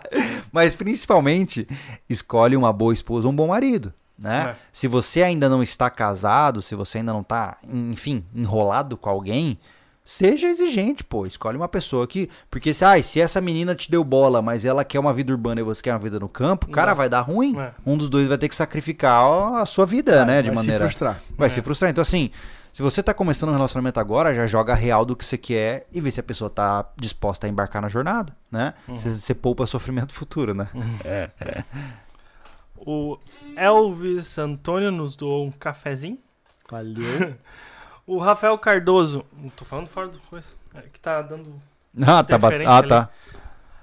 Rafael Cardoso. Existe uma associação entre vida no campo e pousada rural. Experimente a lida no campo antes de ajudando alguém. Tem uma, uma horta e já dá trabalho. É, tem muitas pessoas que oferecem essas imersões, né? Onde você entra. Bom, se você não tem um familiar, né? Óbvio. Se você tem um familiar, você pode ajudar o cara na chácara, Sim. passar uma temporada lá e tal. Agora, se você é, não tem essa opção, existem pessoas que dão oficinas de imersão mesmo. É. De você vai lá e. Tem gente que fala que é pra trabalhar de graça, né? Mas, mas é uma dose de realidade, né? Ah, mas- E a, mas- a gente não faria isso, mas, pô, você vai lá, vai roçar o dia inteiro, vai cuidar dos bichos, você vai entender como é a vida no campo. Mas a ideia, entendeu? a ideia do, do, do, do- Rafael é válida. É. é igual eu falo- já falei algumas vezes em alguns vídeos, cara, tipo, pra, pra, construir, pra construir, pra obra. Acho que eu falei isso até num dos, dos vídeos do portal. Cara, se coloca a prova, pô, tua, duvido que na tua, tua, tua, tua roda de amigos, né, teu leque social aí, não tem um cara que vai fazer, sei lá, bater uma laje, vai, vai construir um Hum. piso. Vai lá ajudar, pô. Sim. Pra ver Vai como lá é. ajudar o pedreiro, se É. oferece, né? Ou alguém que tem um sítio, vai fazer lá um, um- sabe, um- Uma cerca, uma pronto, cerca, vai ajudar. vai construir uma cocheira. Foi igual meu primeiro, eu, eu ajudei a fazer um, uma- um telhado de um galpão, desse que a gente Uhum. gosta de quer fazer. Sim. Lá em Tuporanga, até meu dia, eu mostrei a foto pra vocês outro dia, Aham. no chapéu de palha. Cara, cheguei lá, eu tava visitando, tava passando, fomos fazer churrasco comer tilápia, cara. Sério? E aí, cara, vamos apanhar eucalipto pra. Que nós estamos fazendo a cobertura do, do rancho lá atrás. Bora! Cortamos lá umas 6, 7 eucalipeiros, levamos pra cima, cortei com uma. Foi a primeira vez que eu usei uma motosserra na vida, cara. Uhum. Lá em cima, cortando ponta de tora. Eu fui lá, eu comecei a ajudar. Porque Sim. eu queria ver como é que era, não, só não pode ser boca mole. entendeu? É, não, não, não, É. não, não pega autoridade, né? É. Não, mas assim, ó, no meu caso, que eu, eu sei como é que faz corte, eu, eu, eu tenho ímpeto pra isso. Sim. Se você não tem, tá lá ajudando a ferramenta na mão. Colhendo, né? Mas Exatamente. observando, observando. É. Uhum. Tá? Não fica jogando papo aleatório, contando da, da morte da É. bezerra, fica olhando o cara trabalhar. Então, se coloque nessas situações pra tu aprender, pô. É. Não precisa entrar no regaço quando compra um sítio, puta, o que, que eu faço agora? Tá É. ligado? É igual tu tá filho no mundo, não tá preparado, não sabe trocar uma fralda, não sabe fazer Sim. uma madeira, né? É igual morar sozinho e não tá preparado. É verdade. Que comida que eu vou fazer? Não sei nem fritar um ovo. Sempre, sempre vão ter coisas que você não vai dominar, né? Mas, mas cara, assim, o máximo que você puder experimentar antes é, É bom. tipo né? cozinhar. Mano, você não aprende porque você não quer. Sua mãe é uma bela da cozinheira, porque não aprendeu a cozinhar nada. É Não verdade. é fazer um arroz, um feijão e um ovo, um bife frito. É verdade. Né? É, é falta quê? de interesse, né? Porque não se É. colocou a, a prova de aprender aquilo ali. Ah, É, a a mãe, a mãe me ensinou a fazer arroz até hoje, eu tô, tô de boa com arroz. e É. foi lá nos 12 anos. Mas, cara, nesse ponto aí, pô, tem gente que gasta uma grana pedindo comida por teleentrega. Teleentrega é sacanagem, né? Hoje em dia. Ah, é por aplicativos de comida, Hum. porque o cara não sabe cozinhar, pô. Já parou pra pensar o quanto ele deve gastar só porque ele não sabe cozinhar e tem que ficar pedindo lanche quando os pais viajam, por exemplo? Caraca, mano. Então, assim, vamos, vamos né? Né? Vamos esforçar. É. Pi, pi, pi. Ó. Sonoplastias Lobo! Não, vai? som, som, som. É, Elvis Antônio novamente, ele pagou, paguei um café, mas não, mas são mais de um. Mais um troco pra complementar. Obrigado, Elvis. Obrigado, valeu. cara. Legal. Ó, aqui perguntaram o que que é esse olho do Naruto aí no teu É, braço. porque eu gosto de Naruto. Mentira, é Stephen King. Ou Stephen King. Eu vou pegar aqui Pix, se tem mensagem Estou de Pix. pouquinho. É. É, eu tenho, são os dois elementos, é, entre aspas, o yin e yang da, da literatura da Torre Negra do Stephen King. Esse tanto tá já. Vai acontecer uma coisa? Vai botar aqui embaixo. By Stephen King. É, vou ter que É. colocar. Não, Porra! na, na, cara, perguntou, fala que eu sou fã de Naruto, é mais fácil. Dá Olha só, e explicar. esse aqui, ó. Esse tanto de tatuagem é, uma, já é pra uma futura camuflagem? Isso. É, Caramba. você tá aprendendo. Eu vou, vou encostar no muro assim de pichação e ninguém vai me ver. Boa. Ó, tem gente que já que doou pra concurso de sorte. Tudo eu ver bem? aqui. Ganhamos o Pix do milhão? Quase um milhão. Ai, o Pix do milhão que nunca vem. A cara. lenda do Pix do milhão. Não Obrigado, tem, não Jean. tem um rico macho que faz isso, cara. não tem, cara. Psicologia inversa mais barata. O Fábio Moreira, boa noite. Só passei pra mandar um abraço a todos. Obrigado, Valeu. Fábio. Obrigado, mano. Vamos ver o Sandro Igor. Bora ganhar o boné. Abraço. Olha Ah, aí. boné. Ele já mandou o contato dele, ó. Muito inteligente. A questão é Rapaz, quando, boa. quando a gente Não sorteia. falamos, né? Quando a gente falar a parada, o resultado do concurso no Instagram, você vai ent- entrar em contato comigo no, no WhatsApp da loja, que está. Tá rodando aí é o embaixo. Pix do rancho ali, é o número que é pra contar. Aí tu manda o comprovante do que tu fez.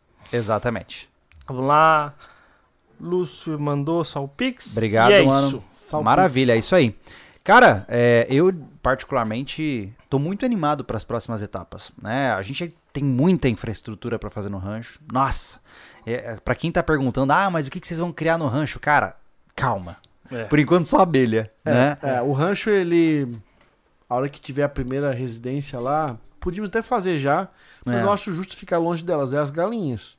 Ah, mas vai dar Né? trabalho, vai dar trabalho, Tem- pô. Porque se a gente tá numa situação que a gente vai ficar 4, 5 dias sem subir, se obrigue lá. Hum. Se ela tiver uma casa lá, alguém residindo, residindo, residindo né? Isso. Isso lá, ah, elas já vão, pode ser transportadas já para fazer parte daquele sistema. É, né? eu acho que assim, vamos falar de criação de animais quando o básico tiver feito, né? Quando já realmente, quando o rancho estiver habitado por um de nós, aí a gente fala de criação de animais. Exato. Antes, no máximo, cara, e como eu falei, aí já é gosto pessoal do Júlio, né? Quando a gente tiver uma porteira com as coisas já estruturadas, a cocheira bonitinha lá, quem sabe eu É, boto pessoal, um então, cavalinho o lá. rancho hoje ele tá cru ainda, nem portão ele tem ainda. A gente tá pagando esse terreno. É, É. tem- Literalmente, ele não tem porteira. tá nesse nível a gente de. tá pagando o que a gente tá fazendo lá, é coisas que dá pra gente fazer com o que a gente tem, É. né? Os Já- bichos que a gente tem lá são as abelhas e o gado do vizinho que entra Que pegando na entra lá o porteira. tempo todo. É. Ó, a gente, a gente adquiriu no, antes do Natal. Agora conseguimos fazer uma verba pra passar máquina, tá? Porque tava sendo preciso passar a máquina lá, é, para não ficar aquela cara de abandonado. Também é, é triste isso, né? Não, não Você tem pode, 7 hectares com cara de abandonado, porque tava Não rola. abandonado. É. Então a gente tá fazendo o que pode. E bicho, por enquanto, não vai fazer parte É. da série Rancho SV. Mas Não vai rolar no futuro, né? Não, vai rolar. Vai rolar, está nos nossos planos de longo prazo, mas assim, só em um passo de cada vez. Eu sei que muitas vezes as pessoas ficam animadas, e que Assim, vocês ó, vão colocar e tá, mas tudo do seu tempo, de né? certo, tá? Pra adiantar, galinha e peixe, beleza. Mamíferos, a gente tem uma ideia, até vamos abrir aqui, né? Que a gente já Aham. passou nisso, eu acho que a, a- a gente mora num lugar extremamente ruralizado. É. Uhum. É mais fácil fazer amizade com, com, com o vizinho, que já cria boi É. e abate. Cara, eu quero pagar o, a met- o custo, Sim. a metade do custo de um boi pra ter a metade da carne dele. Sim, Filé, cara. é. Tu não se preocupa com nada. Ô, o bicho tá no ponto. Vão matar? Vão lá me ajudar Sim. a limpar? Enfim. Ou também não ajuda. Uhum. O cara vai tirar a parte dele em carne e você pega o que você precisa e enche o freezer. É legal isso também, tá, gente? Te evita É. um monte de dor de cabeça. Até porque a gente já falou que autossuficiência é um mito e eu acho que ser sobrevivencialista é saber lidar com pessoas Pronto. também. Negociar. Exatamente. Então, é, tem esse meio termo. Se você Cara- não aguenta, negocia com alguém que sabe fazer a É, parada. uma das entendeu? coisas que você vai perceber na prática é que assim, ó, você é um sobrevivencialista, pá, daqueles mais hardcore assim, aí você vai comprar um terreno rural. E aí você começa a interpretar aquilo como sua bug out location, né, o seu abrigo. E aí você começa a olhar pros vizinhos sempre com aquele olhar mais de hostilidade, porque, pô, é seu terreno e Anda tal. tático. É, e anda tático, e você tá sempre pensando em defesa e tal. Cara, eu entendo que isso é uma prioridade importante, que você tem que pensar nisso, mas saiba que seus- os vizinhos têm que ser seus amigos, né? Você tem que se relacionar com seus, seus vizinhos, tem que conhecer todo mundo, tem que ser um cara legal pra ajudar os caras quando for necessário, pra eles te ajudarem quando for necessário. Então eu sei que a princípio a gente entra com aquela pegada, "Ah, agora é o meu lugar. Vou me isolar aqui, não converso uma, com ninguém. É, mas uma andorinha não faz verão. Exato. Entendeu? Eu vou dizer pra vocês, tá? Dá uma de sobrevivência louco numa propriedade rural, você vai ser muito mal visto. Você tá ferrado. Pode certeza, cara. Uhum. Você tem noção o que que é chegar num lugar ruralizado, desconhecido, de cara feia. Ô, Você não faz nada. sim, Não. você não faz nada não mesmo. faz nada, vai por mim. Até a rua que tu passa, se passar pra frente da, rua dele, dá problema. É verdade. Seja amigo de todos, cara. Tu não A- consegue nem é, contratar serviços. E por onde a gente andou é, nesses últimos anos vendo terreno, aí que a gente tá mais de ano procurando, a gente reparou isso em todo lugar, da, da, pelo menos em Santa Catarina. É. Não sei outros lugares, se é pior ou melhor. Cara, uma boa relação vai, te- vai te trazer qualidade de vida. Uhum. Qualidade de vida. É verdade. E menos preocupações em geral. Gente, eu acho que é isso, né? Temos Pera aí, mais alguma tem mais coisa? um pix Ah, aqui. tá. O Henrique Drum. Fala, Henrique. Ele, viajo de moto. E você, vocês vão abrir o espaço para camping no sítio no futuro? Se sim, pode contar com minha presença. Hum. E esse boné aí já é meu. ah, legal. É, haverão eventos onde nós vamos abrir o rancho para receber vocês. A gente tem planejado cursos, oficinas, experiências que nós vamos fazer para abrir as porteiras para vocês irem lá nos visitar, né? Mas como a gente ainda tá numa fase muito primitiva mesmo, vamos dar tempo ao tempo pra gente poder sentir como vai avançar, né? Até porque, tipo, se você for agora, mano, tem nem banheiro, sei lá, É, entendeu? a gente já fez um podcast falando dessa alguma reviravolta que deu relacionada a camp. É. A gente viu que todo investimento de infra- infraestrutura do campo a gente pode pegar em outras iniciativas que vão nos trazer um retorno melhor, porque a gente precisa botar o lugar para funcionar a, a curto prazo, É, Uhum. tá? Para ele gerar dinheiro, porque a- o custo é muito alto. É. exatamente. Né? A- Uma diária de uma máquina é 160 pila. Né? Um- Uma diária não, Não, uma hora. a hora, uma- né? A hora, perdão, a hora. Ah, uma carrada de, de, de cascalho lá já dá mais de 500 conto. Pra É. botar. Enfim, tudo, né? Tudo é dinheiro na vida. Roça, manutenção de roçadeira. Tudo isso aí. Então a gente precisa fazer o local começar a gerar algum tipo, né? Não é pra gente ficar rico, mas precisa gerar dinheiro pelo menos pra se manter. Ah, mas se ficar rico Né? ia ser bom, né? Mas não vai dar. Com menos, com menos incomo- incomodação, eu digo, estresse possível, né? Então o camp, ele, ele, ele, ele saiu um pouco da expectativa agora. Uhum. Ele vai acontecer para eventos. Isso É. aí é fato. Tá? Sim. Vai ter evento, vai ter um curso, não temos dormitório para todo mundo. Traga sua barraquinha que você precisar do acampamento normal e te joga em qualquer canto do lugar. É, a gente Boa. vai divulgar esse tipo de coisa, né? Vai convocar. É, quando chegar o momento a É, gente vai isso. jogar Fica bem público, ligado em né? todas as É porque o redes sociais. Dá, É. um, dá um, um rodízio muito, muito aberto. E, É. e não é interessante tendo que a gente mora lá. É vai morar lá, né? É. Gente, Aqui, ó. Alexandre Zarate. Boa sorte para vocês no rancho, torcendo por vocês. Obrigado. obrigado, obrigado, valeu. Temos mais? Vamos lá, vamos ver. Tem mais. Vamos lá. Aqui. E é isso. Então, tá bom. E Olha acabou. só, não vai embora. Não Agora é o momento que você estava esperando, Uhum. né? Se você não gosta de mim, é o momento de você ver um pouquinho do meu sofrimento. Olha só. Agora a gente vai finalizar o nosso superchat para aqueles que estão assistindo ao vivo. No nosso superchat, o nosso podcast. e, e nós vamos então iniciar uma live lá no Instagram, no S Vivencialismo, onde a gente vai mostrar os bastidores de uma gravação que a gente comentou aqui anteriormente, jogando spray na minha cara. Quiser ver, fica ligado lá, fechou? Tá. E aos amigos que estão assistindo offline, muito obrigado por vocês estarem aqui. É, cara, eu acho que dentro do que nossa experiência comporta, a gente falou bastante, né, cara? Falou, É. falou. Acho que foi muito positivo de maneira geral, porque tem muito desafio, a gente não sabe de tudo, nós não somos criadores profissionais, mas a gente está tentando ajudar com o que a gente sabe, né? É isso aí. E se a gente mudar de ideia no futuro, a gente fala. O que, que tá rolando?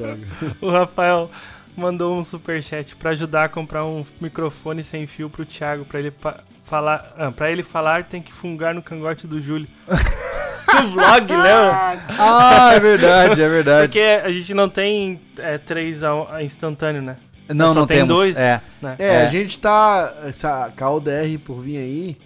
É, a gente tá querendo adquirir um equipamento novo que a gente coloca mais, Mais de- microfones. mais microfones. Porque Vários. vai- é, porque a gente tem mais, vai ter mais instrutores Ele é, um, também. ele é um receptor que recebe de vários. Só vai precisar dos, os, É.